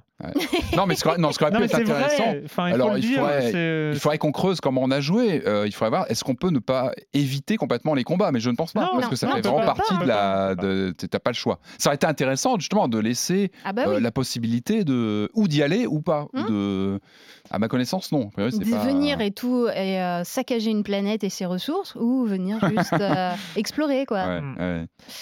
Et Mais peut-être que sur ordinateur, les combats, c'est peut-être un peu plus facile à prendre en main. Je sais Bah, pas. non. Moi, Ah j'étais bah sur non, manette. euh, le- non, non. Mais avec la souris, euh, je sais pas. Pour. euh, Non, puis je dis, moi, je suis quand même sur une antiquité, hein, sur un, je suis pas sur un 386, mais presque. Donc, euh, non, je, non, je, je souligne que le jeu est bien optimisé, vraiment, il tourne très Moi, très j'y bien. joue sur Xbox. Mais non, ça change pas grand chose. Ok. Donc, Alors moi, Ouais. c'est vulgaire peut-être le combat, c'est ça? Il y a une sorte de vulgarité qui Non, vient sur a- quelque chose qui était plus. Mais non, mais c'est une violence joli, ouais. non nécessaire. C'est inutile, mal branlé et euh, enfin voilà, c'est Ah, inutile pieuvres, et mal fait. les Ouais, pieuvres, ouais, là, non, mais- qui- oh, qui les te- pieuvres, les autres. Euh, Alors moi, c'est très Ah ouais. étonnant parce que je trouve que cette Journée to the Savage Planet est un jeu scolaire, à peu près à tous les points de vue. Oh, Très scolaire, très scolaire. C'est-à-dire, scolaire, c'est euh, méchant, scolaire. Non, c'est pas méchant. Scolaire, tu peux avoir des bonnes notes à l'école. hein. Ouais, mais c'est triste. Non, mais c'est vrai. Ouais, mais c'est triste. Non, mais c'est vrai. T'as des bonnes notes des fois à l'école. Ouais, mais donc c'est euh, pas. c'est- Ouais, bon. scolaire. C'est scolaire, mec. Euh, ouais, mais oui, oui, c'est. Bah, je suis désolé, c'est scolaire. Et il applique. Avec, avec, pour moi, une fulgurance dans le level design. Je trouve le level design, avec ce choix de level qui est le game design, level design, bon, la, la- la frontière est pas très nette. Mec accidenté. Ce, ce- non, ce choix de pas de carte.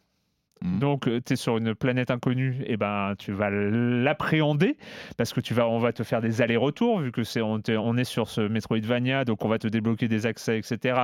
Ouais. Donc pas de carte, donc tu vas appréhender comme ça un, un territoire, et ce territoire est très, je, je le trouve très bien conçu. Oui, est puis beau. t'as la téléportation après. Ah, donc se la téléportation. Ça, c'est bien pratique quand ça arrive. Ouais, et- ouais. Et, et je trouve que euh, ouais, mais il est, il est bien pensé. C'est, euh, il est visuel Ouais. et il Tu- est, tu il est coloré ce qu'il Tu vois vraiment les zones différentes. euh, Ouais, puis l'évolution, avec, ça avec, t'arrives avec- encore une fois cette inspiration, euh, même journée de base. Enfin moi, il y a de journée dans Attention le nom. hein, mais- quand tu parles de journée, attention. hein. Oui, je- Ah, ça va.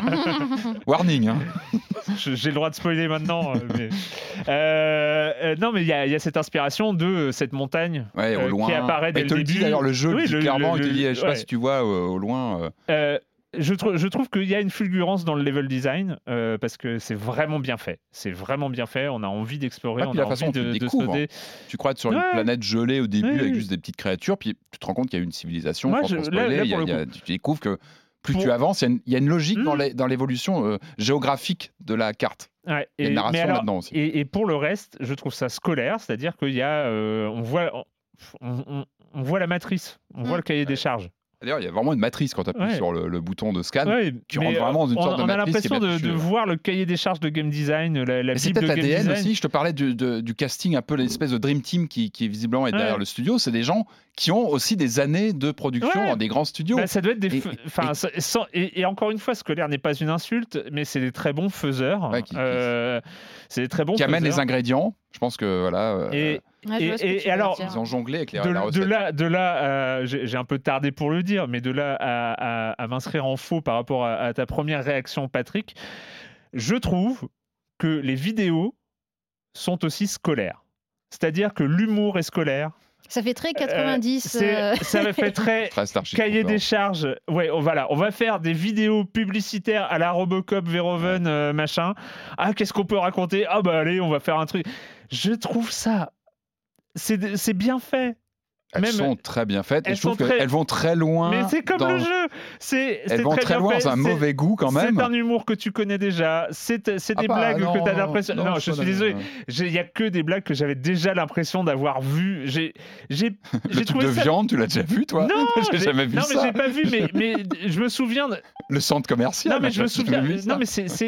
T'as déjà eu ce Mais oui, c'est une recette, c'est un truc Hmm. coché dans un listing. On est d'accord, les vidéos Mais marrantes. Mais oui. C'est les vidéos marrantes de SF. oui, mais bien Je sûr. suis désolé, j'ai déjà vu ça dans des Et c'est films. ce que je j'ai disais, c'est déjà- une- un cocktail où euh, ils ont su piocher des trucs à droite à Ouais, gauche. je sais Et- pas, moi ça m'a rattra- ça m'a euh, tout de suite ça m'a fait penser à l'ambiance euh, de quand j'étais petite et je regardais des films euh, c'était un peu maman j'ai rétréci les gosses ou Hein quelque chose comme ça quoi. Oui, mais et, et c'est que des trucs que t'as des. Voilà, t'as ce Cet senti... humour un peu euh, et t'as ce sentiment de Ah ouais, déjà vu. Très 90s, quoi. ouais. L'humour 90s. Ouais, ouais, Ouais. tu vois, il y a un, un Et- truc à cerner Et t'as un sentiment de déjà vu comme ça qui, euh, qui court, alors que voilà, il y a, il y a- pour moi, il reste cette fulgurance, exploration, euh, level design qui est, euh, qui est vraiment très très bien fait. Euh, après, voilà, c'est c'est- c'est sc- scolaire tout à fait sympathique. hein. Euh, J'ai j'ai vraiment aucun. euh, J'ai du mal avec le mot scolaire sur les vidéos d'intro, quand même, qui sont qui sont quand même. Bah ouais, bah bizarrement, bien a- trash avec, et- avec l'ensemble du jeu, j'ai trouvé qu'elle elle rentrait très bien dans cette scolarité. euh, Ah, on avait eu c'est ça, cherchais, euh, oui, c'est dans. SF, SF op- option, euh, option LOL. Et, Dans contrôle euh, aussi, c'est- contrôle.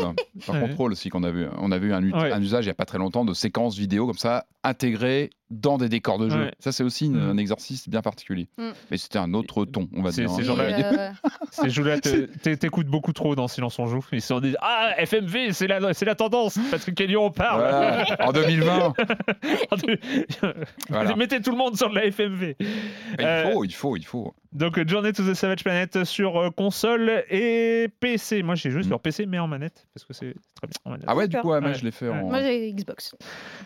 Euh, D'ailleurs, tu faut reconfigurer le, tu sais, le, le- les touches. Ah il oui. faut repasser par le, le truc euh, tab, machin. C'est mal fichu, ça. Y a pas, je l'ai pas trouvé dans le jeu en tout cas. Ah. Tu sais, le- Hmm. les- voilà. Donc, il faut faire le tab. Je sais plus la, la manip là, c'est pas très compliqué, mais il faut le faire. Alors, le jeu suivant vient de sortir, là, tout juste, aujourd'hui, le jour Oui. où on enregistre. Nous enregistrons ce jeudi matin. Euh, D'après ce que j'ai compris, parce que tu es seul à y avoir euh, joué, Camille, euh, il y a une histoire de bibliothèque, il y a une histoire de livres disparus, il y a des- une histoire de. euh, il faut retrouver les pages du grand livre magique qui a disparu. Ça Le s'appelle. livre des livres. Le livre des livres, ça s'appelle Bookbound Brigade. Its bookbinding is becoming untangled and unbound. Pages containing entries and facts are, are- are getting lost. If Bob is destroyed, the literary world will blink out of existence. Now, we need your help. Find these missing pages, find Bob, and save the literary world. To assist you, the Bookbound Brigade. Good luck. You blink well need it. Il y a un sujet sur ces voix off euh, british, euh, Ah. façon Monty Python. euh, J'adore. Ouais, c'est trop bien. J'adore. C'est trop bien. Euh, C'est scolaire, c'est scolaire. Ah Ah, genre T'as pas aimé, ah, hein le Ouais, scolaire. ça, t'as pas Non, aimé Ah. c'est triste, je trouve. Je trouve qu'il est- Euh, T'as pas aimé l'école? C'est pas ça, mais je trouve que l'étiquette. euh, elle- Traumatisme de l'école. Ouais, c'est- t'as- que- t'as un ouais. traumatisme. Ouais. Faudra qu'on fasse un. On en parlera. On en parlera. Brigade, euh, donc on, on est sur du pixel, on est sur euh, de la plateforme aventure? 2D. Ouais, 2D. Metroidvania même. Metroidvania. Ouais, donc voilà, donc euh, le grand livre des livres dans la grande bibliothèque sacrée de l'humanité euh, a été volé et piétiné. Du coup, il y a toutes les pages euh, qui, ont, qui sont éparpillées dans le monde. C'est le chaos. Les personnages historiques, les personnages de littérature sont perdus, ils ne savent plus qui ils sont. Ils sont... Oh. Enfin, c'est c'est une catastrophe, mais, mais du coup, on a une petite brigade de cinq personnages au début. Euh, donc, il y a Robin des Bois, il y a euh, le roi Arthur, euh, Dracula et je ne sais Ouais. plus. Bref, ils sont en fait tes cinq personnages, mais ça forme une seule unité qui se déplace. Ah oui, oui, oui, c'est ça. C'est un petit. En fait, Voilà. tu contrôles un groupe de personnages. Tu, contrôles un groupe de personnages. Donc, le but, c'est de retrouver toutes les feuilles qui ont Mais en mode plateforme. Mais en mode plateforme. voilà, ouais, c'est ça. Et euh, du coup, tu dois retrouver euh, les, les- les pages qui ont disparu du livre. Euh, et puis, tu dois retrouver aussi les personnages, soit historiques qui ont Mm. vraiment existé, soit fictifs de la littérature, pour, euh, bah, pour leur rappeler qui ils sont, hein, et, et les sauver, parce qu'ils te donnent des missions à accomplir. Ça, c'est un fil rouge. Ça, c'est un moteur. Voilà. Voilà. Euh, et tu as le narrateur, du coup, qui t'explique euh, Mm. tout ce qu'il faut faire et qui, ré- qui rappelle à chaque fois aux personnages euh, ce qu'ils doivent faire. Euh, donc, tu as la grande bibliothèque où tu peux aller, euh, elle est très grande. euh, et dans cette bibliothèque, tu as des vortex qui t'emmènent dans des zones euh, un peu particulières. Tu as par exemple les, les contes médiévaux, tu as la piraterie, à chaque fois c'est très thématique. Ah, donc c'est assez marrant parce que ce- cet univers narratif qu'on peut prendre pour une excuse de départ, euh, finalement sert euh, comme, euh, comme univers de conception de jeu en fait, Oui, de c'est ça. level design et de. Oui, d'accord. Oui, et puis les vortex, c'est des livres Hmm, en fait. d'accord. Enfin, Donc voilà, et du coup, ben, au fur et à mesure, tu vas gagner des capacités.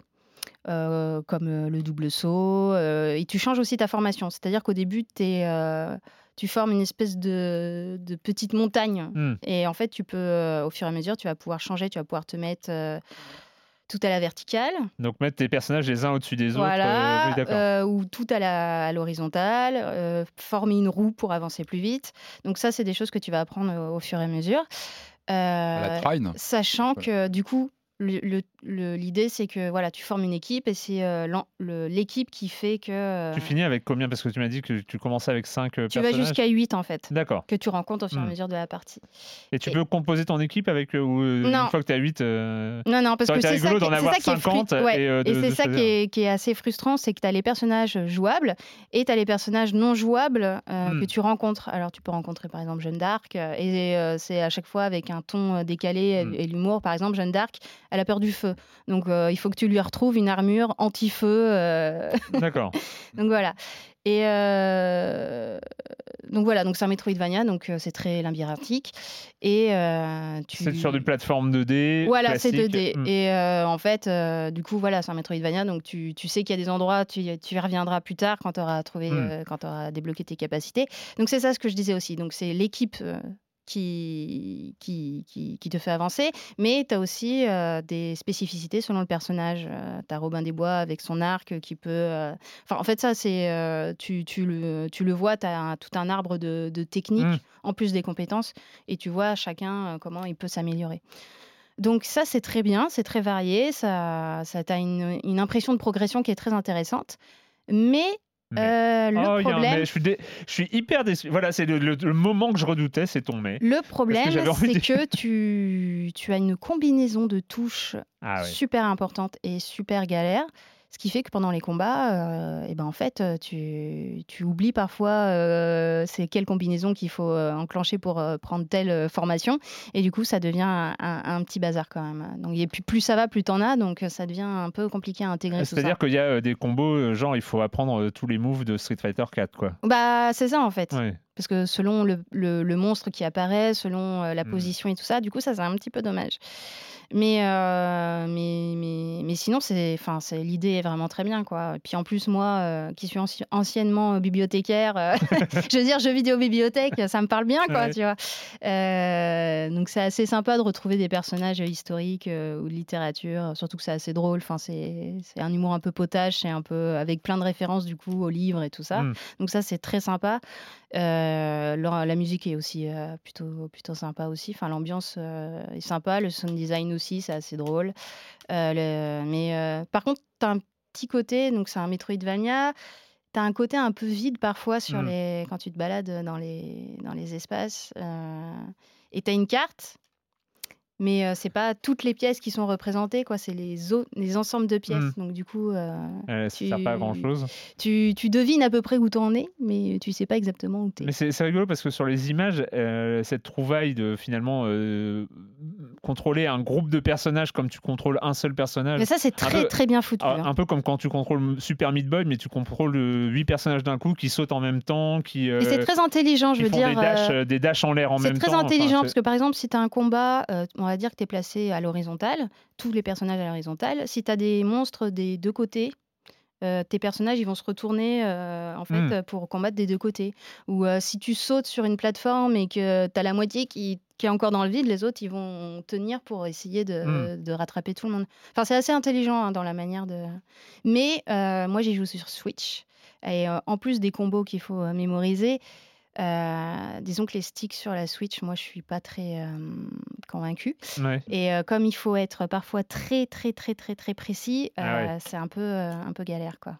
Mais moi, c'est un peu ce que je redoutais, c'est-à-dire que quand je voyais euh, le- toutes les capacités, euh, tous les personnages qui ont des capacités, tout ça, j'étais même en, en regardant la description du jeu, j'étais là, mais du coup, comment est-ce que je vais déclencher la capacité de Robin des Bois, celle de Dracula, celle de machin? Enfin, Je, je comprenais pas, et, et c'est- un peu ce que je redoutais sur, Mm. euh, sur la, la complexité des contrôles, alors que mm, on voit bien que non, mais on voit, Ouais. c'est- vrai que même les jeux difficiles aujourd'hui, même les jeux un peu hardcore, on prend euh, Céleste par exemple, Mm. Céleste le- le- la prise en main de Céleste, autant le jeu C'est simple. peut être hyper hardcore euh, pour oui, mais euh, on te, choper les, on les te fraises prend la main dans voilà. Et, et surtout la Le en- postulat, bah, le postulat de base est simple. Ouais, après, tu as, des gâchettes, les, les- les boutons, mais, mais tu n'as pas eu 18 combos ça- euh, à apprendre. C'est en fonction de euh, la structure du niveau et tout ça, tu, il faut appuyer au bon moment sur le bon bouton. Mais ça ne veut pas dire qu'il y a toute. euh, Facile à jouer, difficile à maîtriser. quoi. Ouais. C'est- C'est le fameux euh, adage. Ouais. Et là, euh, ça, c'est difficile à jouer, Hein, c'est ça, un peu, Si t'as une porte Là, c'est un peu euh, dommage, ouais, ouais. c'est- c'est le petit hic, quoi. D'accord. Eh ben, euh, Bookbound Brigade, euh, donc euh, ça sort. euh, C'est aujourd'hui, je crois. hein. Switch euh, et euh, sur Steam, je crois. Je crois que c'est sur Steam aussi, ouais. Je crois bien. Euh, on va finir, on va finir avec euh, une ressortie sur Switch. Elle est, elle est sortie quand sur Switch? C'était la fin de l'année là euh? Pff, ouais, moi je, oui, je m'y suis, euh, je m'y suis penché très récemment, un peu en retard parce que de toute façon on a quelques mois de retard. Donc euh, parce que je fais une veille, hein, je fais une veille point and click. euh, tout le monde nous parle là de Kentucky Route Zero, mais eh, oh, tout le monde en parle. Donc, Bah oui, nous, mais- on va parler d'autre chose Non, alors je, je précise qu'on va parler de Kentucky Road Zero. hein. Il faut. Il faut parler de Kentucky Ouais. Ah, mais Road pas Zero. aujourd'hui. On se dit que ouais, tout le monde en parle. Donc nous, on, fait autre Ouais. chose aujourd'hui. Donc on fait peu des jeux nuls à la place, c'est ça Pointu. Attends, Marius. On va parler de Leisure Suite Larry. There's only one man who can save the day. Larry? Is it really you? Join Larry Laffer on his never ending quest for love. I don't accept any contacts with less than 90 points. I need to have sex with as many women as possible to finally get my dream girl Faith. Between the two of us, you still look like a virgin.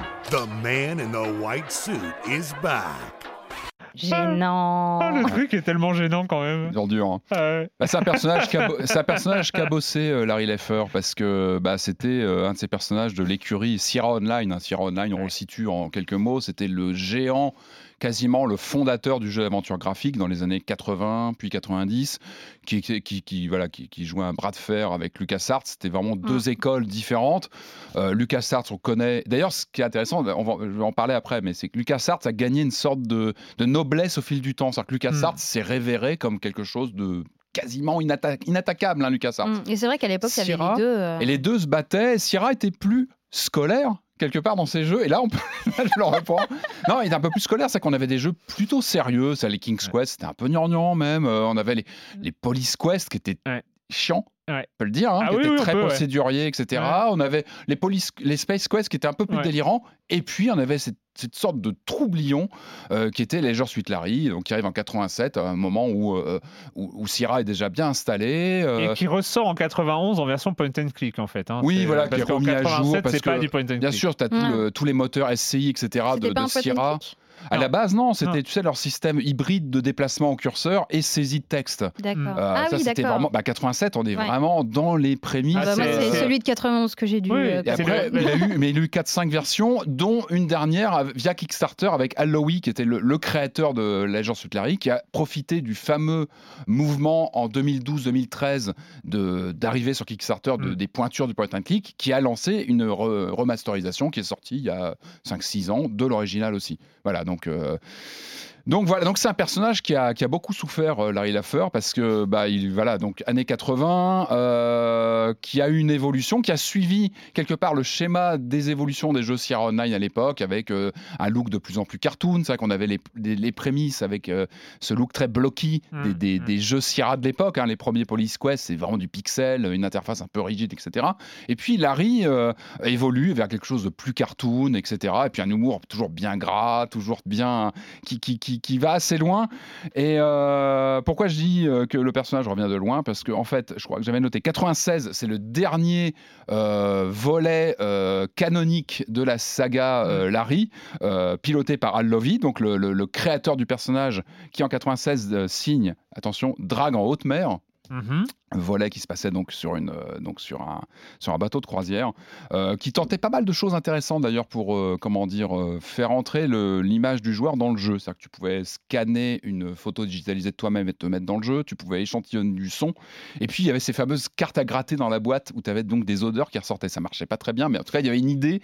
Voilà, c'est Sierra dans ses grandes œuvres qui essaie d'innover, d'apporter des choses un peu folles au point and click Mm. qui, voilà, qui, qui est plutôt, plutôt un, un- un support. Je vous vois me regarder avec des yeux. Ah non, non, mais pas Et, du tout. euh, Mais j'ai- du coup, alors pourquoi je dis que le personnage était complètement perdu, c'est qu'après, euh, après donc ce- cet ultime volet euh, piloté par Al, euh, Al Lovey, on a euh, des versions 3D. euh, on a en 2004 un volet où on n'est plus, on suit plus le fameux Larry Luffer, mais son neveu. Alors, le neveu aura bon dos puisqu'on va avoir un jeu en 3D abominable en 2004.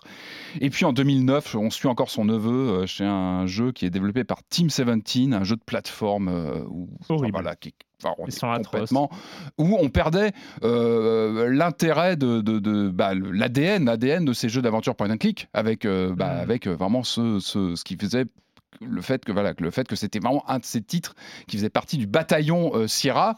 Il y avait un équilibre pour moi chez Sierra. C'est-à-dire que Larry c'était à, à, à l'opposé du catalogue sur un côté déconnant euh, blagueur euh, pas toujours de très bon goût qui faisait vraiment écho et, et qui équilibrait le côté sérieux voire aussi glauque dans un autre sujet dans un autre domaine des Police Quest qui au fil du temps vont aussi devenir de plus en plus crus avec des visuels de la de l'échantillonnage de vidéos de photos. Voilà c'est pas toujours ça peut parfois malaisant les Police Quest surtout les derniers en tout cas, voilà, il y avait, il y avait tout ça, donc c'était cohérent pour moi. Sierra, à l'époque, il y avait une cohérence de gamme avec des jeux qui partaient un peu dans tous les sens, mais qui se répondaient avec des univers finalement euh, assez différents.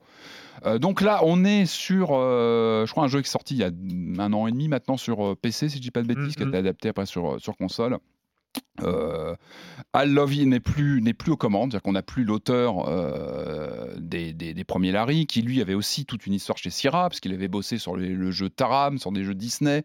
Il venait de l'éducatif, ce monsieur. Euh, une personnalité, enfin lui, c'est une vraie personnalité, un saxophoniste. Euh, c'est vrai que les jeux avaient aussi, il y avait, il y avait pas mal de musique dans ces jeux, et puis bah voilà, il y avait l'humour, l'humour très parti- particulier de, Lar- de, de- de Larry Luffer, donc ce personnage de, de 40 ans, vieux garçon avec son, son costard, euh, son costard bon marché, euh, qui se réveille un bon matin, qui se dit bon bah là, il faut que je passe à l'action. Voilà, c'est ça, Larry Luffer. Vous connaissez, vous connaissez. C'est- Ouais, ouais. C'est alors c'était déjà pas top en 87. C'était frondeur. Pour moi, c'était frondeur dans l'écurie euh, Ouais. Sierra. C'est ce qui en faisait un titre intéressant. C'est que vraiment, c'était une sorte d'avenir. Pour moi, qui, qui, qui, qui, qui est sorti au bon moment aussi pour un peu donner la réplique au LucasArts. C'est-à-dire qu'en Mm. en face, tu avais Maniac Mansion qui déboulait. C'était bien qu'il se dote à l'époque d'un jeu com- qui, qui, qui, qui déridait la grande fabrique Sierra à l'époque. C'est-à-dire qu'on avait un jeu complètement, euh, complètement déconnant, pas toujours très bon goût. Encore une fois, je parlais d'équilibre, mais pour moi, ça c'était vraiment malin euh, Ouais, de, lancer le- ce jeu-là à ce moment-là. Le, le- le truc, c'est que moi, pour, pour y avoir joué à l'époque, c'était quand même pas super, super à l'époque déjà. Euh, c'est ce que je disais, on en a parlé On avant l'émission, mais c'est vrai que j'ai- développé une sorte de. de euh, de, de- de rancœur euh, vraiment sur euh, les, les, les légers Sud Larry. C'est- c'est En que- particulier sur les légers Larry, donc. Ouais, en particulier Pas parce sur que- Sierra en général. pas sur Sierra en général parce qu'il y avait les Space Quest que, euh, Ah, qui sont, auxquels, euh, auxquels- auxquels j'accrochais plus ou moins. J'étais vraiment pas de l'écurie Ouais, Sierra, mais bon. ouais. des- mais t'avais un- Euh, et, et- et en fait, j'adorais. C'était vraiment l'époque 90-91, euh, Monkey Island, les. les, les, Ouais. les- Bah, là, les- là où Lucas explose. Voilà, ouais, le- vraiment, Day t'as of the une- Tentacle. Ouais, les, quatre années, les quatre années, quatre, cinq années, euh, d'or de LucasArts. où les point and click, c'était le, le genre de jeu, mais c'était, t'en attendais, des- dès que t'en avais fini un, Ah bah, t'avais envie, Ah. C'était d'en, faire un autre. Et, et- et donc, euh, bah, je faisais euh, donc tous les LucasArts, et puis après, bah, je regardais les Sierra, et puis et puis il y avait ces Légers Sud Larry. Bah, quand il y avait plus rien d'autre, tu, tu faisais les Légers Sud Larry. Et c'était gênant. Enfin, t'avais- t'étais pas, t'étais pas à l'aise de jouer avec ça parce que Ah les ouais. blagues étaient nulles, parce que euh, euh, bon bah on va pas, on va, on- on- c'est même pas la peine de parler de la représentation des femmes Ouais, euh, là-dedans. Enfin, le- Après, qui, qui, alors, attention, tu as, t'as- t'as la- l'apparence. C'est vrai que tu as, un coureur de jupons, un, un dragueur des supermarchés qui, qui fait tout ce qu'il peut pour, pour draguer la, la gente qui arrive jamais, évidemment, mais c'est compliqué, oui, oui. c'est un vrai loser. Justement, derrière, tu as aussi, pour moi, tu as aussi la peinture d'un- pauvre type. Alors, Quand tu commences un peu à gratter le vernis de, de Leisure Suite Larry, tu as ça, tu as, un pauvre type qui hante comme ça euh, euh, les bars louches. Et puis, tu Ouais. avais aussi, bon, à l'époque, euh, c'est tout bête, mais ce sont aussi les années SIDA. Et tu avais aussi un jeu qui, qui te parlait des rapports protégés. Tu avais aussi t'avais- t'avais des Mhm. choses qui passaient dans ces jeux-là. Ouais, mais Ouais, mais après- les femmes, ça, dans, dans ce jeu-là, ça évidemment, ça- reste que des objets Mais bien sûr, sexuels qui ne sont qui- là que pour ça. mais en qui envoyaient Elles quand même- aucune. euh, mais qui envoyait irait bien pêtre Larry. Et Oui, qui, mais en qui- général, qui, Oui, mais reste elle- des objets inaccessibles. Ouais, mais voilà. des objets. c'est pour ça que c'est un fossile. C'est- c'est C'est leur, un fossile. euh, Et pour moi, c'est, c'est- t'as l'impression qu'il sort d'un morceau d'ambre. Ce, ce personnage, il est vraiment euh, gelé dans ces années 87-90. Euh, il est, il est, voilà, c'est une sorte de, de- de relique de, de- de- de l'époque. Mhm. Donc, euh, donc c'est pour ça, évidemment, quand j'ai vu qu'un nouveau euh, Larry, après ces mésaventures euh, catastrophiques de gens en 3D, dont on va même pas parler, avec un retour là, donc sur celui-ci, à du point and click pur et dur, c'est qu'on revient vraiment à une mécanique bah, traditionnelle, en 2D, euh, avec vraiment les- le, le- le truc de l'époque. J'y suis franchement allé en pinçant le nez en disant bon je vais quand même voir parce que voilà c'est un jeu Sierra. Moi je voilà ça, ça- ça me touche parce que voilà ce sont des, des titres que voilà que je me plais à, à suivre sur la, sur la durée bon an mal an. Euh, alors il y, y a un twist intéressant. Moi il y a un truc euh, d'emblée le jeu il y a un truc qui m'a qui m'a qui m'a fait marrer c'est qu'en fait il prend euh, pour moi c'est le truc hein, c'est c'est leur truc il y en a un. Il y a un truc qui réussissent dans le jeu vraiment et ils en rigolent pendant pendant tout le jeu. En fait c'est qu'ils prennent le Larry de 87 D'ailleurs, on se retrouve devant le bar, le fameux bar de, emblématique, hein, de, le Lefties, qui était le, le bar de- du début du, du premier jeu. On prend le Larry de 87 et on le balance en 2020. Voilà, c'est ça le pitch, c'est ça le twist du truc, c'est que tu, tu, tu te retrouves aux commandes de Larry, Mhm. mais un Larry de 87, euh, du coup, avec tout le côté, justement, euh, le, le côté, euh, on parle d'un fossile, c'est un fossile. Ce personnage, il est paumé en 2020 et il déboule à l'ère de Facebook, du téléphone portable, de Tinder, etc. Et donc le jeu va s'amuser. Alors, il n'utilise pas les vrais noms, évidemment, je n'ai pas noté, mais donc tu as un simili Facebook, tu as un simili Tinder, tu as un... T'as un Apple qui se qui s'appelle Prune ici avec un alors c'est quoi le, le grand patron qu'on croise? C'est Bill Jobs qui est une sorte de dieu vivant révéré par la boîte. Alors tu, tu tu- voilà tu te retrouves. Alors ça j'ai trouvé que c'était marrant parce que justement ce côté euh, euh, prendre une relique des années 80 avec comme tu disais un discours complètement archaïque et, et complètement hors du temps. Enfin, on est en 2020, quand on, voilà, on, on- sait que tout ça est complètement à la ramasse. Et justement, je trouve que le, le- le- le- le propulser dans les, années, dans les années 2020 et le confronter justement aux technologies d'aujourd'hui, au monde, au monde actuel, quelque part, ça embarque le, le côté anachronique du jeu, c'est-à-dire qu'il se met lui-même en scène, qui met en scène l'anachronisme de ce personnage, euh, et il s'en moque en fait, il s'en moque. Euh, Mais entre nous, là, personne nous écoute et tout ça, il aurait pu y rester. Et c'est la grande question. la- alors, rester dans alors, les années 80. euh, non, franchement, je vais, je vais être honnête, je trouve que le jeu est un, est un point and click honnête dans sa facture, c'est qu'on est vraiment sur très vite des, des recherches d'objets très classiques. Tu vas aller Mm. chercher un truc, tu as des énigmes, etc. Euh, franchement, même visuellement, on est sur du cartoon. euh, tu vois, c'est plutôt. euh, alors, tu as des vraies pointes de mauvais goût parfois. Où c'est drôle, oui, effectivement, les trucs qui pouvaient te faire marrer il y a, il y a- il y a 25 ou 30 ans, tu te dis ah ouais, quand même, c'est c'est c'est quand même c'est vraiment très très très spécial. Euh, après, voilà, le, point and click en lui-même est- voilà, est plutôt, plutôt jouable. Moi, je le fais sur Switch, donc tu as le côté tactile euh, qui, qui, Alors, entre la, la- la dénomination scolaire et la dénomination jouable, Et, euh, ouais, le truc est jouable. C'est truc est jouable.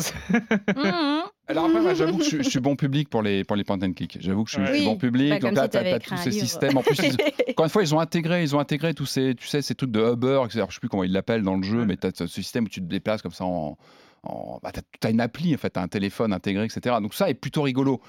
Après, c'est pas un bon, un bon point and click en soi, c'est pas un grand point and click, c'est pas un grand jeu. C'est vraiment pour les nostalgiques qui vont se, re- se retrouver dans, dans ce, Ah. dans ce monde qui est un peu le cul entre deux chaises. Et je, je comprends ton malaise face au jeu parce qu'effectivement, tu as ce, t'as ce, t'as ce reliquat de- d'années 80 où Larry était une sorte d'ovni qui était. Il y avait une fulgurance, tu parlais de fulgurance tout à l'heure, il y avait une fulgurance Larry Lofer à l'époque parce que c'était le point and click qui commençait à être conscient, qu'il racontait des choses, qui se mettait en scène aussi. Là, je crois que c'est dans le 3 où il se balade dans les. C'est fascinant dans le 3, je crois, il se balade dans les plateaux de tournage des jeux Sierra. Mm. T'as une mise en abîme, c'est-à-dire que le, le point and click se mettait lui-même en scène. C'était assez fascinant ça. Larry euh, se baladait dans les plateaux de tournage.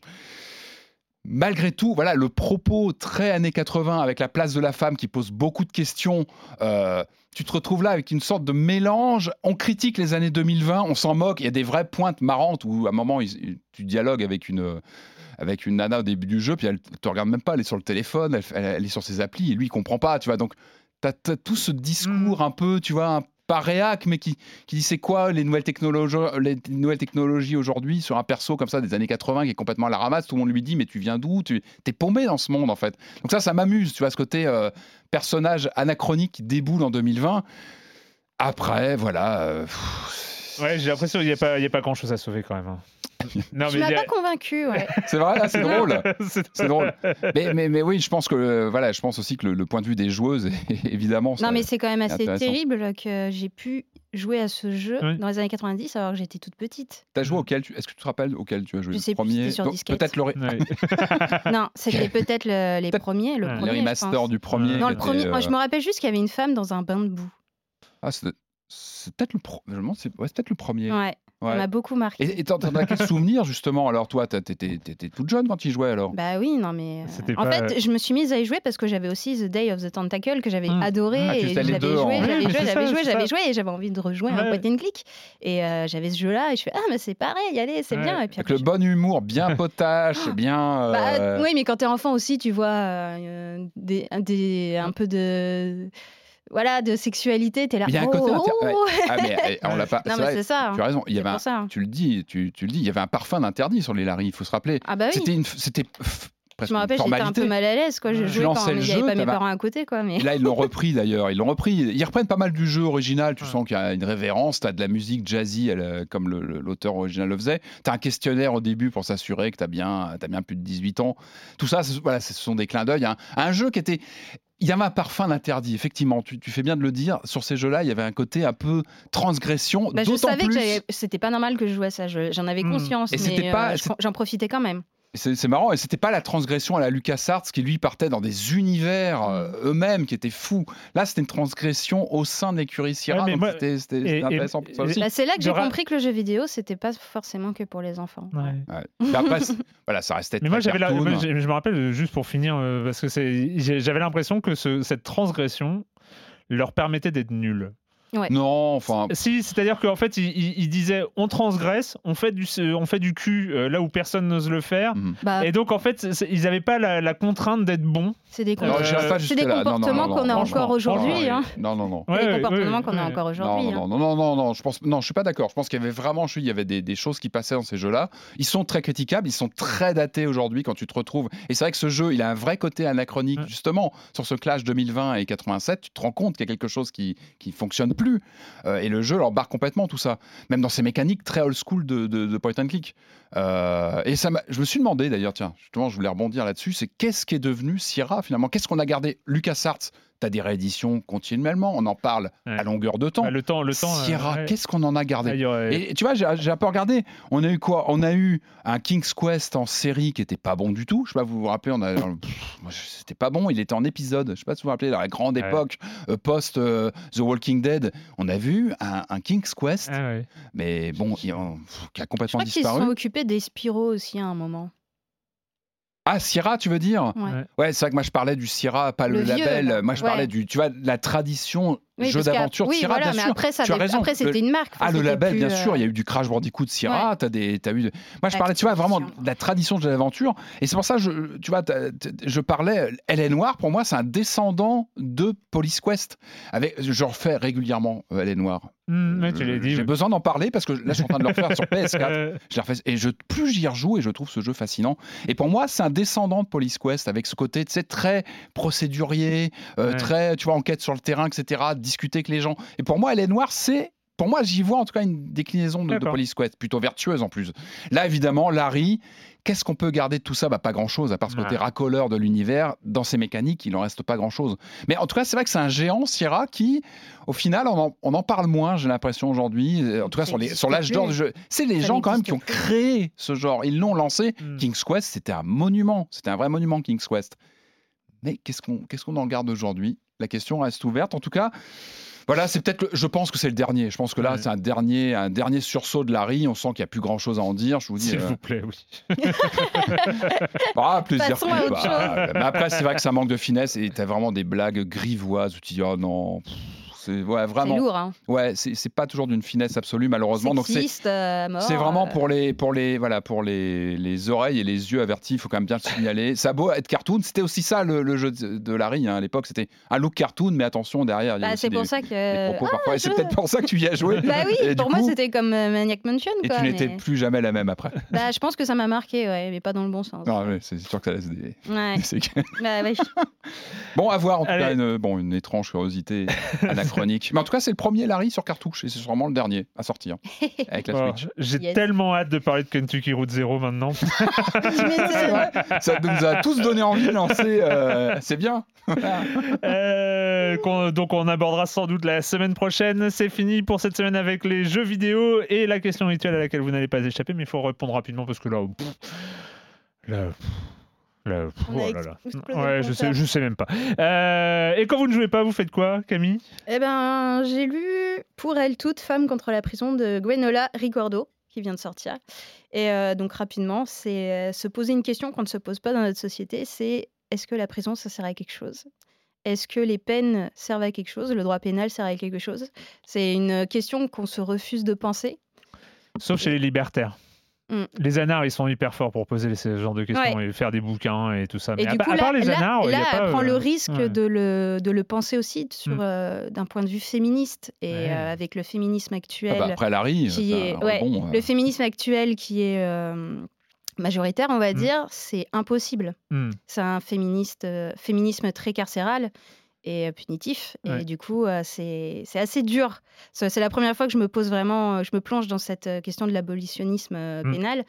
Et euh, ouais, ça me bouscule beaucoup en fait dans mes. euh, Super intéressant. mais c'est Les- très très intéressant. Ouais. Après, euh, là, c'est surtout, un- comme elle le disait, j'ai pu discuter un peu avec elle, c'est qu'en fait, euh, c'est un livre euh, qu'elle a eu besoin de faire pour, parce que ça fait 15 ans qu'elle travaille sur ces questions, c'est un livre qu'elle a eu besoin de faire pour, pour dire voilà où est-ce qu'on en est, qu'est-ce qui s'est passé. Elle s'inspire beaucoup de ce qui s'est passé aux États-Unis, parce qu'ils sont un peu plus avancés sur ces questions-là.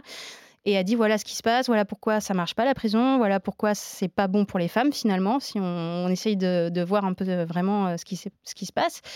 Euh, elle parle aussi de, ceux qui accompagnent les prisonniers, donc les, les familles, les proches, Mm. Et c'est surtout euh, les femmes en fait qui s'occupent euh, de ça.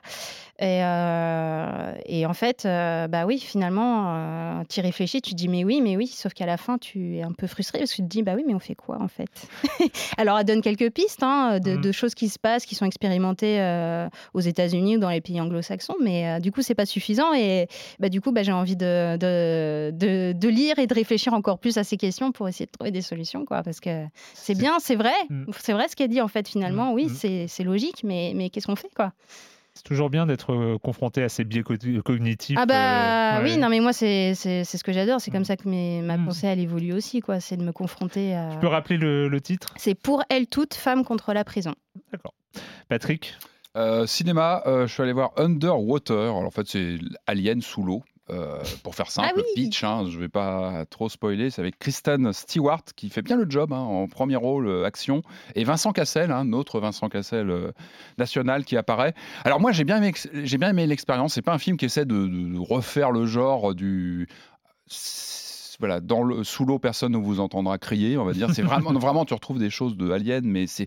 Moi, ce que j'aime, c'est, voilà, film d'une heure et demie, il n'y a pas de gras. C'est-à-dire que tu n'as pas, de, pas de longueur, Mm. d'exposition. C'est-à-dire que le film, dès la première minute, il te balance dans le truc.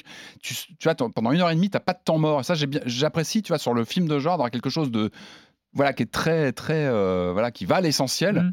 Euh, le truc, moi, qui m'a un petit peu dérangé, c'est pendant tout le film et vers la fin encore plus. Mais vraiment, à la fin, je me dis, mais c'est pas possible, c'est un script d'un. Pour moi, c'est un.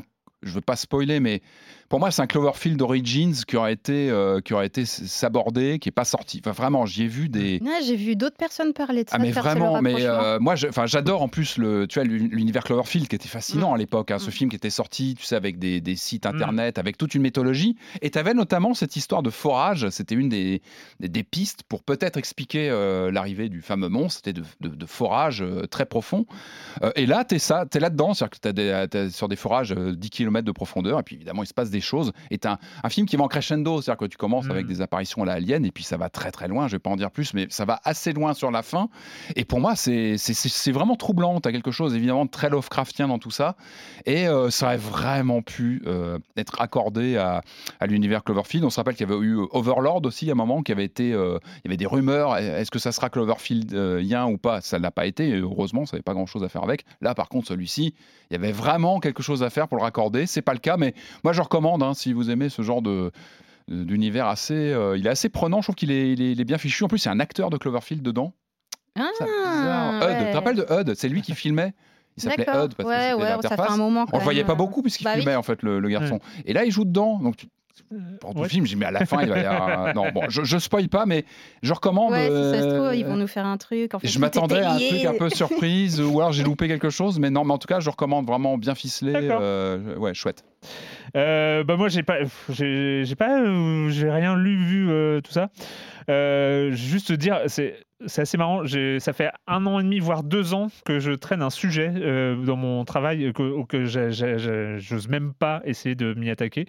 Et là j'ai décidé de commencer à m'y attaquer. C'est l'informatique quantique en fait. J'ai- Ah, bravo Quel courage On a un petit peu ça parlé fait- l'autre non, jour. Sincèrement, ça fait deux ans que ce sujet me fait flipper parce que je, Ouais, suis- ouais, je comprends, ouais. je dis ah non mais je... et, et en fait là il y a un rapport parlementaire qui est paru il y a deux semaines euh, qui dit qu'il faut investir des milliards évidemment Euh, et donc euh, et donc en fait voilà je me suis dit c'est le moment et, euh, et voilà et c'est et souhaitez-moi bonne chance parce Ouais. que c'est euh, Oui, c'est- ça demande beaucoup d'efforts. c'est bien hardcore et donc je vous en je vous en reparlerai quand ça sera publié normalement c'est peut-être pour euh, mi-mars un truc comme ça Ouais, bah, hâte et, de euh, lire. et voilà Et parce qu'il faut d'abord euh, comprendre euh, est-ce que ça va marcher comment Parler ça marcher gens, euh, est-ce bah, que oui, on n'est ouais. pas dans un encore une fois dans un système de promesses euh, qui rime à rien voilà il y a plein de choses à, à décortiquer Intéressant, dans- bah, tu nous tiens au courant. ouais je vous tiendrai au courant Euh, merci à tous euh, et à la à la réal c'était Irénée comme d'hab et puis euh, et puis et puis nous on se retrouve la semaine prochaine Ça marche. sur euh, libération.fr et sur les internets. Ciao